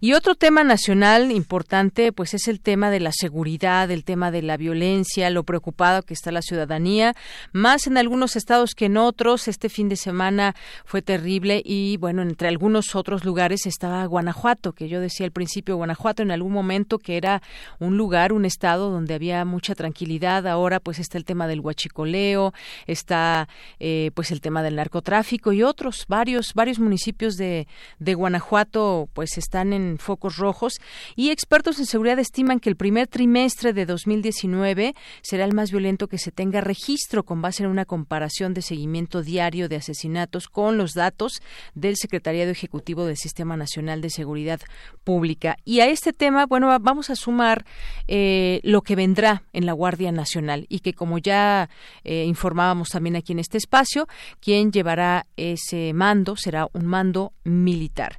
Así que hablemos del tema, ya está en la línea telefónica. Le agradezco nos tome esta llamada aquí en Prisma RU de Radio UNAM. Alejandro Ope, especialista en temas de seguridad nacional. ¿Qué tal, Alejandro? Muy buenas tardes, bienvenido. Buenas tardes, buenas tardes al auditorio. Bueno, pues hablar de este tema de la Guardia Nacional nos implica eh, referirnos a este tema del mando militar. ¿Qué te parece, pues esta esta noticia? Todavía no tenemos el nombre, se viene por ahí algunas eh, algunos nombres que puedan ocupar este este cargo, pero ¿qué opinas de este de cómo va a ser esta Guardia Nacional con un mando militar? Mira, en sentido estricto no es sorpresa el anuncio del presidente eh, siempre se ha inclinado desde el inicio de esta discusión por un mando militar. Entonces, en ese sentido, no, no sorprende que se, esté, esté optando por, por un militar en activo. Sin embargo, me parece que es una mala idea de cualquier modo, por varias razones. La primera tiene que ver con líneas de responsabilidad y, y con el gobierno de la, de la Guardia Nacional. Eh, el, un militar en activo, para un militar en activo, su superior jerárquico es el secretario de la Defensa Nacional o el secretario de Marina en su caso. Eh, pero esta, la Guardia Nacional va a estar ubicada administrativamente en la Secretaría de Seguridad. Eso significa que el man, este, el titular de la Guardia Nacional, el encargado de la Guardia Nacional, va a tener en sentido estricto dos jefes uno en su propia dependencia, en la Secretaría de Seguridad, y otro eh, ya sea en la Sedena o en la, en la Secretaría de Marina. Eso tiene, o sea, eso puede generar varios problemas. Eh, si hay un, si hay una disputa entre eh, el secretario de Seguridad y el secretario de Defensa, ¿en qué dirección se va a inclinar el, el, titular de la Guardia Nacional? dificulta también el control civil sobre el, sobre la, sobre esta nueva corporación al ponerla en, el, este, la estructura jerárquica de las Fuerzas Armadas. y, eh, y de nuevo, y genera, a ver, ¿quién es el responsable último? Entonces, de lo que haga o no haga la Guardia Nacional no queda claro. Es un primer problema. Un segundo problema tiene que ver con eh, la secuencia. La Guardia Nacional, en los términos del decreto aprobado recientemente, eh, tiene que tener una ley orgánica. Esa ley orgánica va a ser aprobada en los próximos 60 días. Y en esa ley orgánica pues, se definirán cosas como la estructura, el, funcionamiento, los, los protocolos de actuación, eh, los perfiles de puesto, etcétera. todavía no sabemos mucho sobre cómo va a ser, cuáles van a ser los contornos institucionales de la Guardia Nacional. Entonces parece un poco ocioso ponernos a, definir el perfil del titular cuando todavía no sabemos cómo va, cuál va, cuál va a ser la naturaleza misma de la guardia. Creo que se está poniendo la carreta delante de los bueyes. Eh, un tercer elemento eh, eh, a considerar es que la experiencia, esto no está basado en una, en una evidencia, sino más bien en una confianza que tiene el presidente hacia las Fuerzas Armadas. ¿no? Ha habido ya muchas instancias, muchos secretarios de seguridad pública en los estados, muchas policías en Estados Unidos que han sido presididos por oficiales militares. Existe la evidencia que eso es superior, eso da resultados superiores a, a un mando civil si lo tienen, ¿por qué no lo presentan? Y si no lo tienen, ¿por qué no lo generan antes de tomar la determinación? Es una decisión importante. Así es. Eh, y por último, eh, tiene que hay una hay una razón de orden político, ¿no? Si, eh, si bien en efecto la, el decreto de reforma constitucional no prohíbe explícitamente que se nombre a un mando militar en activo, sí eh, el espíritu del, acuerdo alcanzado entre el gobierno, sus bancadas legislativas y las bancadas de la oposición, con participación de diferentes organizaciones de la sociedad civil, iba en el sentido de fortalecer el mando civil sobre la Guardia Nacional.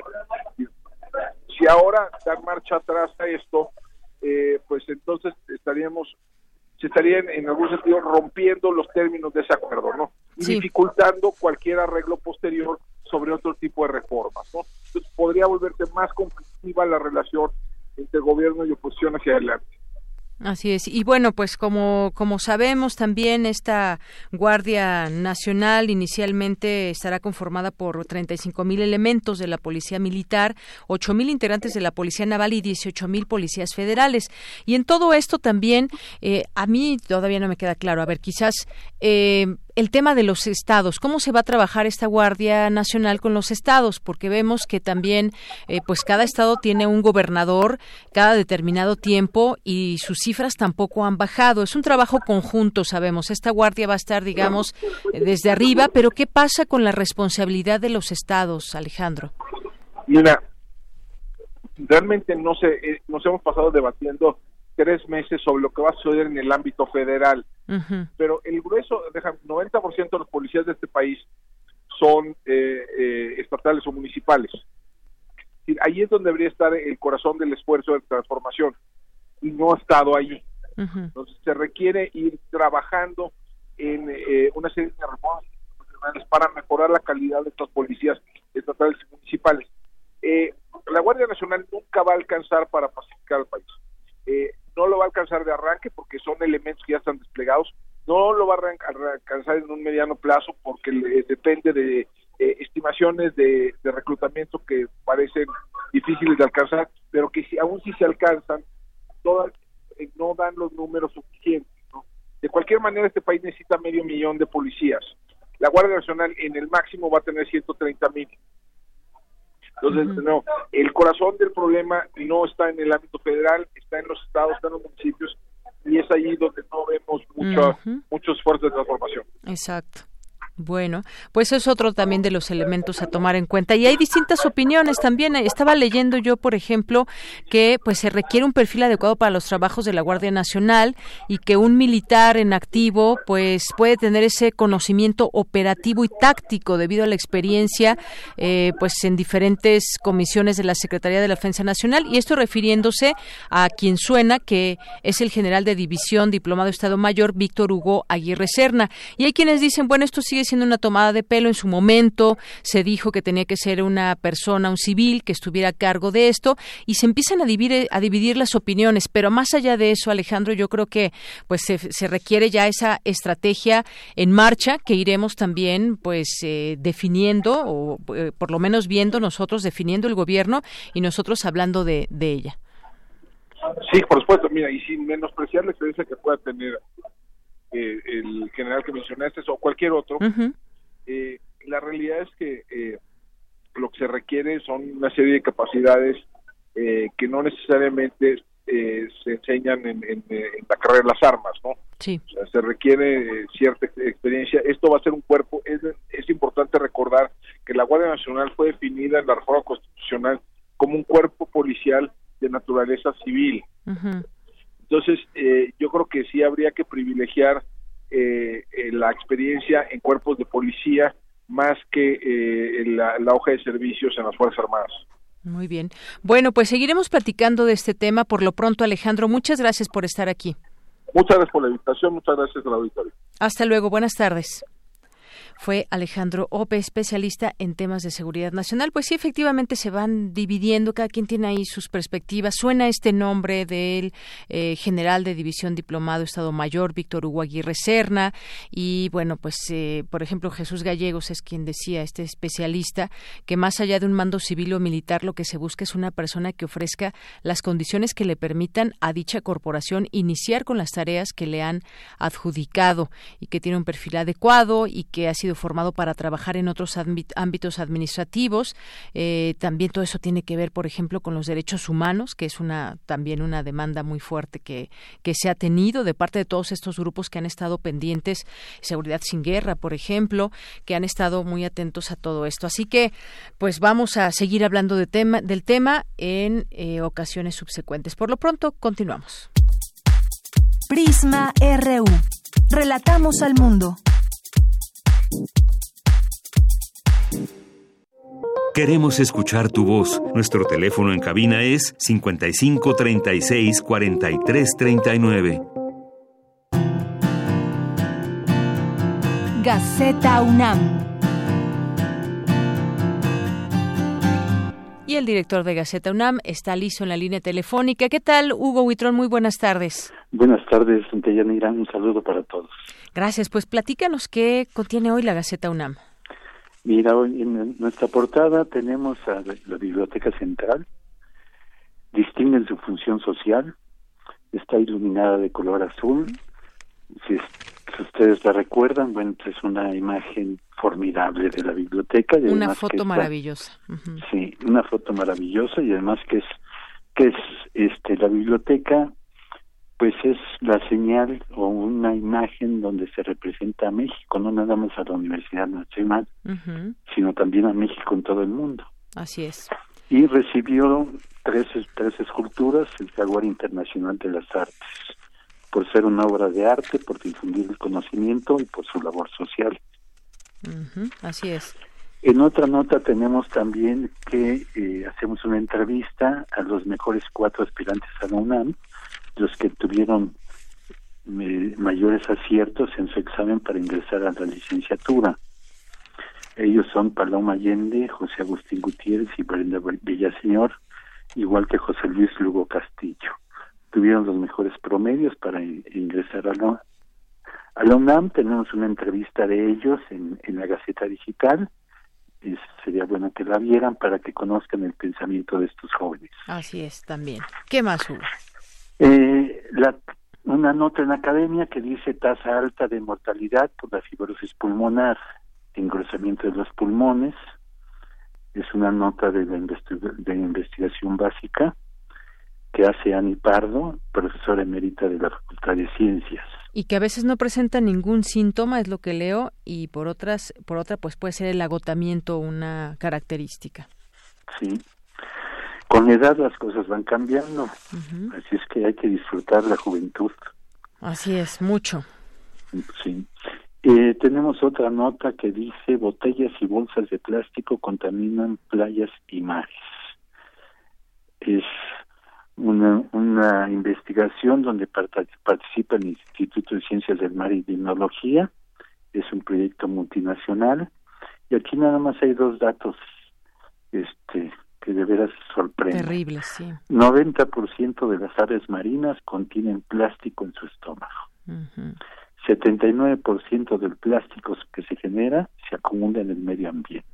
Así es. Y a razón de esto, más de 100.000 animales, animales marinos perecen al año por consumo de PET. Imagínate, Hugo. Sí, terrible.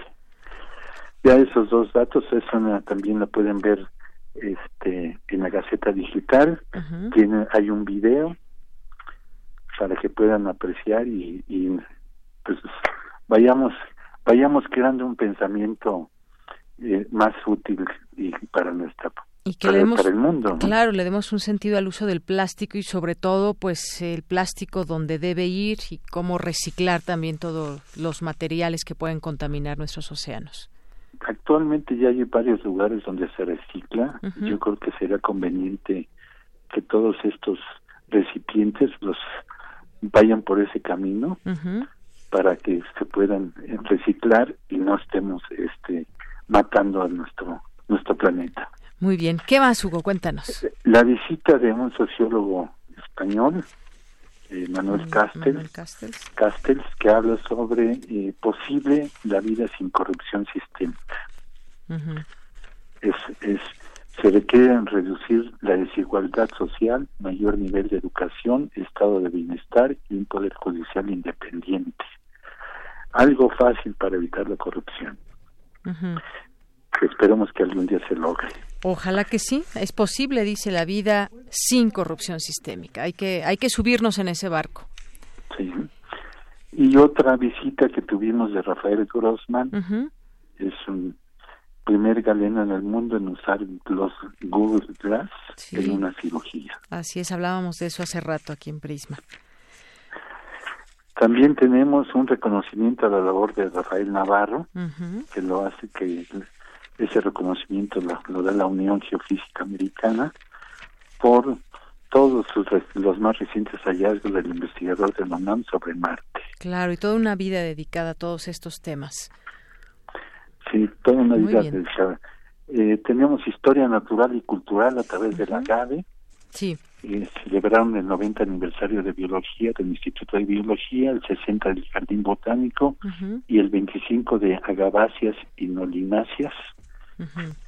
Pueden, hay que visitar el Jardín Botánico, pueden venir sábados y domingos, es, es un lugar muy muy bonito. Muy bien, pues programemos una visita al Jardín Botánico. Tenemos un premio alemán de diseño que se le otorgó al Museo de las Constituciones. El Museo de las Constituciones se encuentra en San Pedro y San Pablo, en un edificio emblemático, donde con más de 400 años de historia y que fue sede del primer Congreso Constituyente de México. Muy bien. Bueno, pues esto y más podemos encontrar en Gaceta UNAM. Hugo Huitrón, por lo pronto, muchas gracias.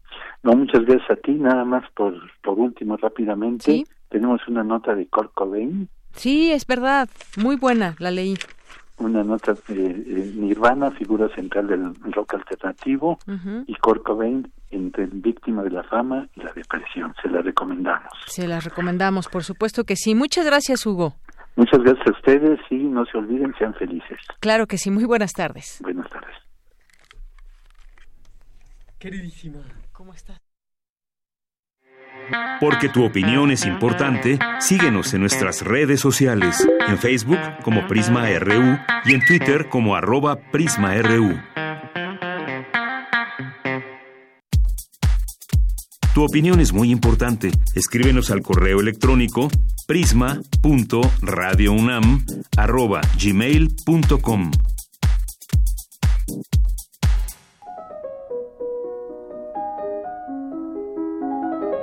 Cartografía RU con Otto Cázares. Bien, pues ya estamos en Cartografía RU con Otto Cázares, el corredor Otto Cázares. Ah, el corredor nocturno. el corredor nocturno. Que se hizo acompañar por una corredora nocturna, de nombre de Yanira Morán. Así es, pues qué buena carrera. Increíble, increíble, preciosa. Fue ciudad universitaria en la noche, sábado. Eh, Subidas y bajadas. Sí, un kilómetro particularmente, el séptimo kilómetro, que es el que se conoce como la quemadora, que es todo uh, en su vida un kilómetro entero. Imagínense y ustedes. Muchos de los corredores quedan ahí, ¿eh? Quedan ahí. Ahí es donde pasamos tú y yo a muchos corredores.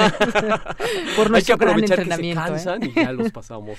y por muchísimo joven. Muchísimos. Joven de 15, 20 años. Sí, exacto, exacto. Pues adelante, Otto. Estoy muy contento de saludarlos a nuestro querido auditorio, a ti, querida Deyanira.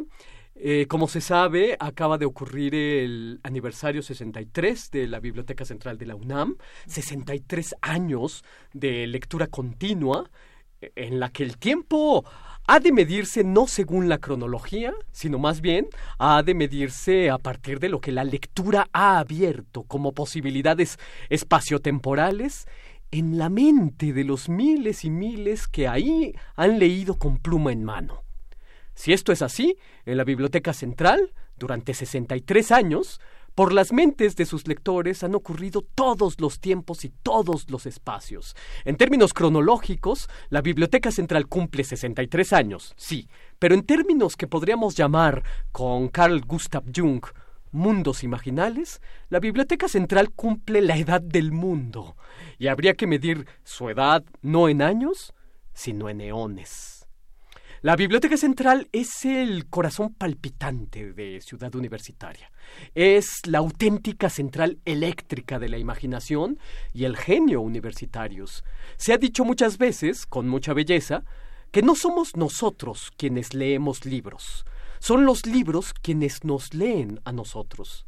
16 mil metros cuadrados de construcción, 10 pisos de trascendencia y un millón y medio de materiales nos seguirán leyendo cuando hayamos desaparecido y otros universitarios, los que van a sucedernos, entren por los portales de la Biblioteca Central y sean leídos por los libros que nos leyeron a nosotros y que nosotros dejamos subrayados, anotados con lápices y plumas como si fueran cartas de amor a un amante futuro, les dejamos papelitos adentro, les dejamos a los que seguirán pistas de nuestra lectura, les dejamos dentro nuestra mirada, nuestro tiempo biológico, les dejamos algo de nuestro hogar cuando llevamos los libros con nosotros y comparten la cotidianidad de nuestras mesas, nuestras camas y nuestros taburetes.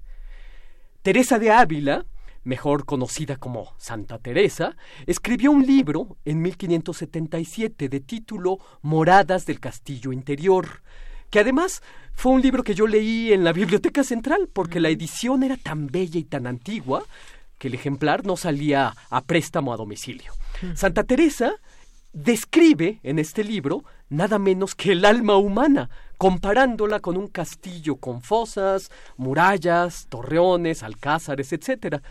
Pienso que algo equivalente podría hacerse cuando quiera describirse el alma de la uni del universitario, describiendo los distintos pisos, escaleras, muros, remates, ornamentos de la biblioteca central.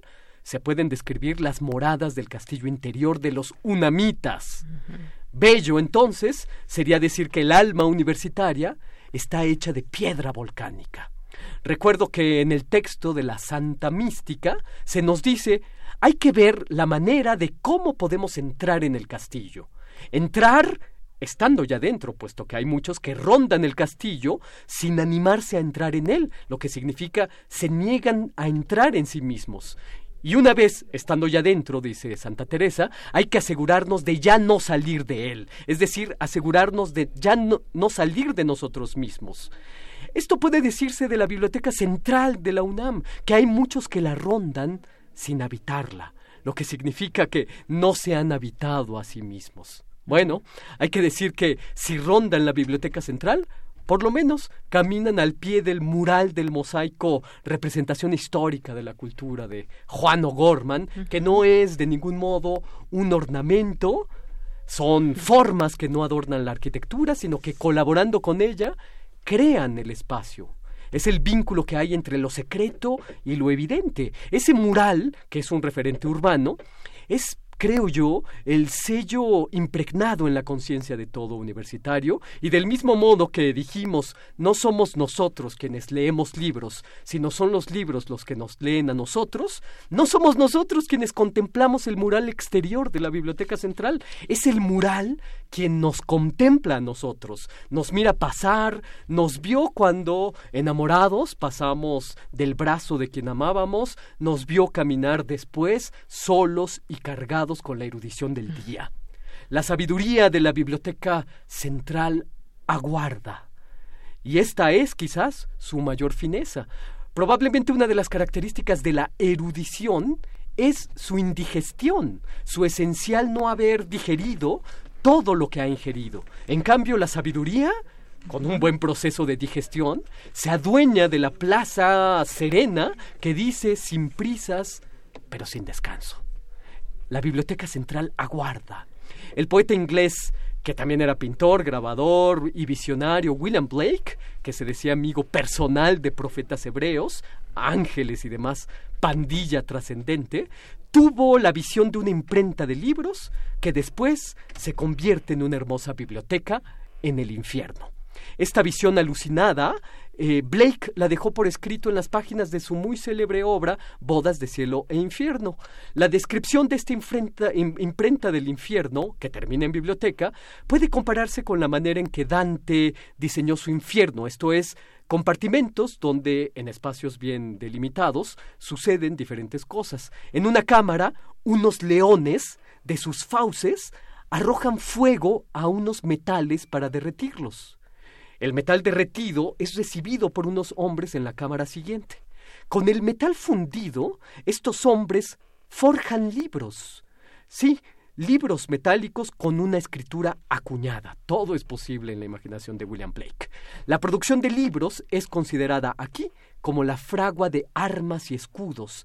Estos libros metálicos son dispuestos en estanterías y de este modo se va organizando una gran biblioteca en el infierno, un repositorio del tesoro de una sabiduría forjada en pesados tomos de metal, es decir, una sabiduría imperecedera, editada e impresa por auténticos vulcanos, como los libros que están en la Biblioteca Central de la UNAM.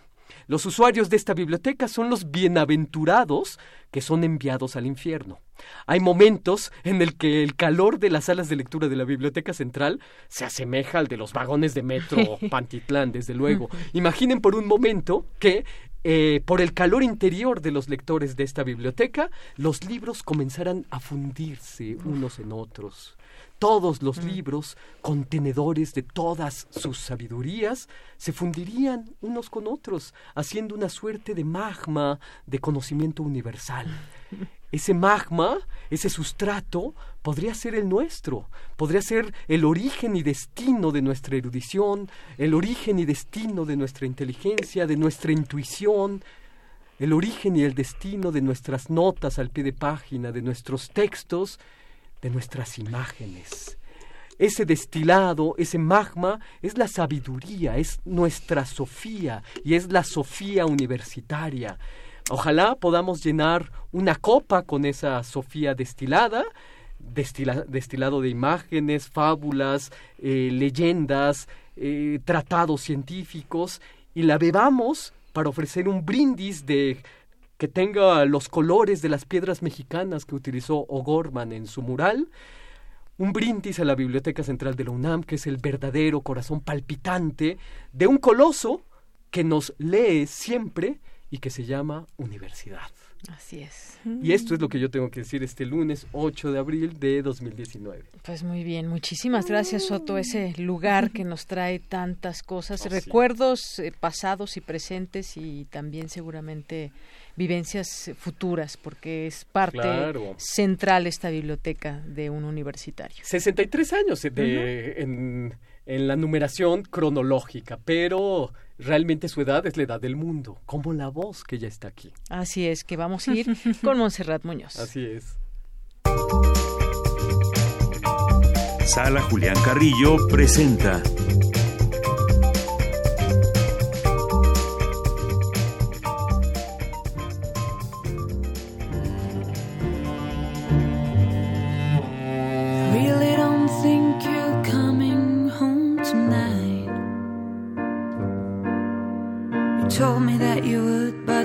said otherwise. I really don't think I can walk out without a fight. You wanna let it ¿Qué tal, Monserrat Muñoz? ¿Cómo estás? Muy buenas tardes. Hola, ¿qué tal? De Yanira. Otto Cázares, el equipo de Prisma RU, a todos quienes sintonizan el 96.1 de FM. Y bueno, pues aprovechando la aportación cartográfica del buen Otto Cázares, podría yo parafrasear y decir, no son ustedes quienes asisten a la sala Julián Carrillo, somos nosotros, los artistas, los directores, los bailarines, la, las personas que vienen a hacer música, todos a quienes quienes pasan por la sala Julián Carrillo son los que se quedan en sus corazones, los que asisten a esta experiencia llamada Sala Julián Carrillo. Estamos en Adolfo Prieto número 133, aquí es Radio UNAM, el corazón de nuestras instalaciones y los invitamos porque en este mes tenemos varias actividades y también tenemos varias propuestas para ustedes para el siguiente mes y pues también unas invitaciones que jugarán con su tiempo, con su mente, con, con todo su ser. Por favor, vengan, ahorita les contamos por qué. Primero, porque tenemos una exposición fotográfica en el lobby de la sala Julián Carrillo. Estos son fotografías y anécdotas de Mario Ficacci, un gran director de teatro,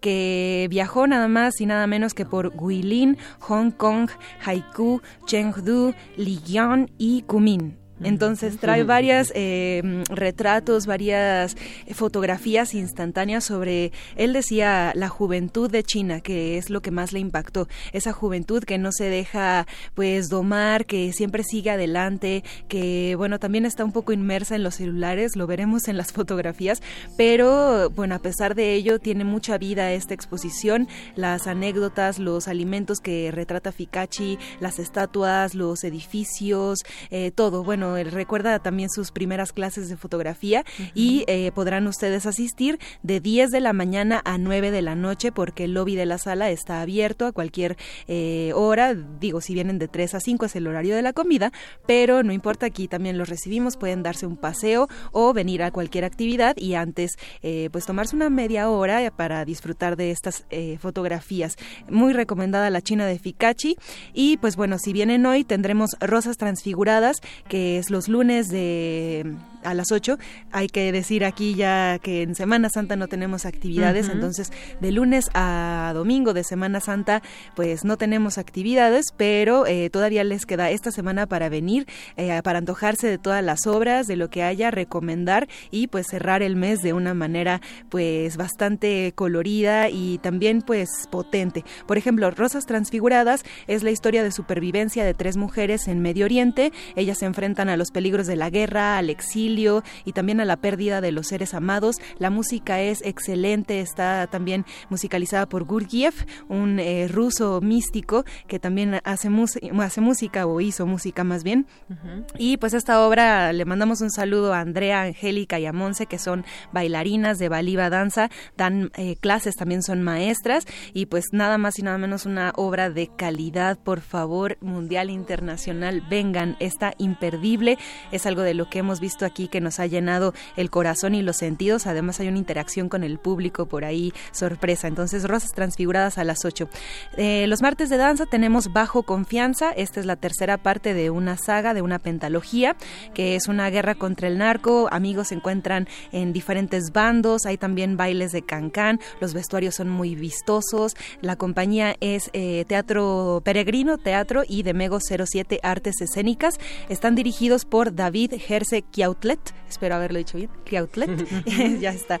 Y pues eh, son jóvenes, tienen mucha vibra, mucha chispa, hay mucho humor y también algunos temas fuertes que deben de ser mencionados a propósito de todo el caos que tenemos en este país con este tema, ¿no? Bueno, abordémoslo con sabiduría, con humor y pues también con algo necesario que es el teatro que pues a, través de la farsa y la sátira también nos ha hecho pues vivir muchos temas sociales. En el Cineclub Radio Cinema tenemos el ciclo de Jean Vigo, proyectamos la vez pasada Taris, Rey del Agua, un documental que le encargaron sobre un nadador olímpico, pero terminó haciendo otra cosa, un retrato de tomas bajo el agua.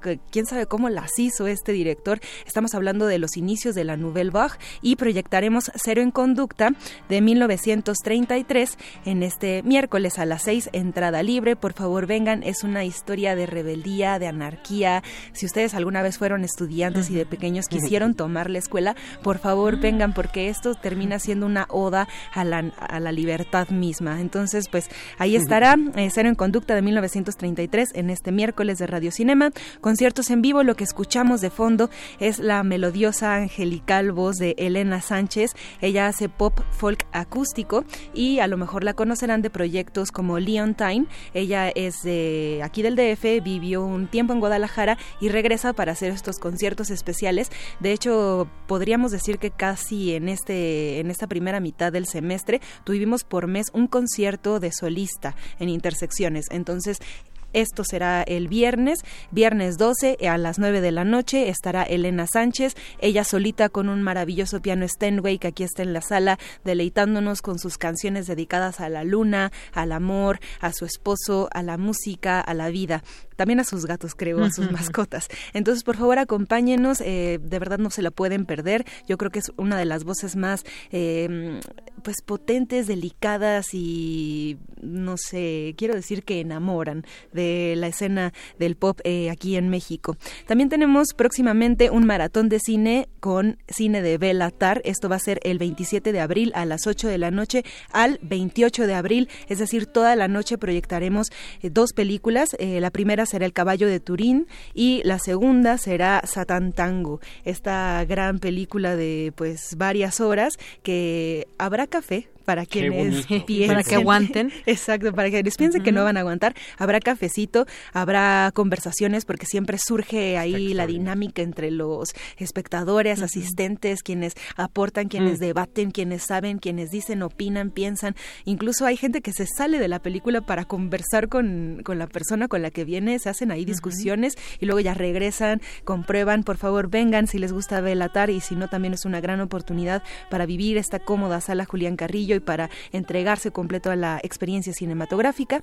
Y también tendremos talleres que iniciarán en mayo, por ejemplo, Voz tu Voz, que imparte Elena de Aro. Esto es una eh, pues formación dedicada a la lectura de textos dramáticos, a la lectura también de textos eh, pues de diferentes índoles como poesía. Si ustedes se dedican también a impostar la voz o quieren conocer más sobre el uso de su voz para leer textos o cuentos o diferentes actividades, por favor favor vengan o pidan informes al 5623 3272 son de cupo limitado y también con redoble de tambores presentamos el nuevo curso de Ana Jansin RG que se llama El dibujo y la ilustración. Esto empieza el viernes 3 de mayo y es una recién licenciada de la FAD que pues viene aquí a dar toda la pluma, toda la tinta y toda la voz para ustedes. Si ustedes están interesados, por favor pidan informes. De nuevo, el teléfono es 56 23 32 72. Y así les digo que no somos nosotros, son ustedes quienes vienen y hacen posible estas actividades. Claro que Qué maravilla. Pues sí, y ya con esto nos vamos, escuchando esta maravilloso, maravillosa voz que ya nos decías, eh, Monse, y pues con eso los dejamos y nos escuchamos los tres juntos el próximo lunes. Hasta el próximo lunes. Te faltó una invitación. A ¿eh? ver, dígame. Pólvora Band en la estación de Metro Chabacano a las cinco y media de la tarde. Es la banda de La Voz del Mundo. Ay, bien. Bueno, pues ya faltaba esta invitación. Qué bueno que la dice, pero les rectifico, será mañana a las 7 ah, en el Centro Histórico. Sí, cambiamos de sede, pero pueden seguirnos ah, en, redes. en redes. Bueno, pues ya nos despedimos. Gracias. invitados todos. Y yo los espero mañana en punto de la una de la tarde. Soy de Yanira Morán y en nombre de todo el equipo, gracias, buenas tardes, buen provecho.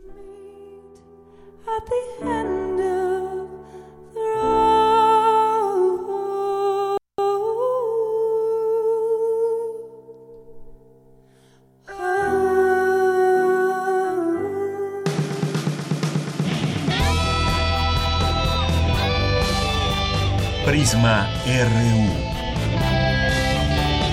Relatamos al mundo.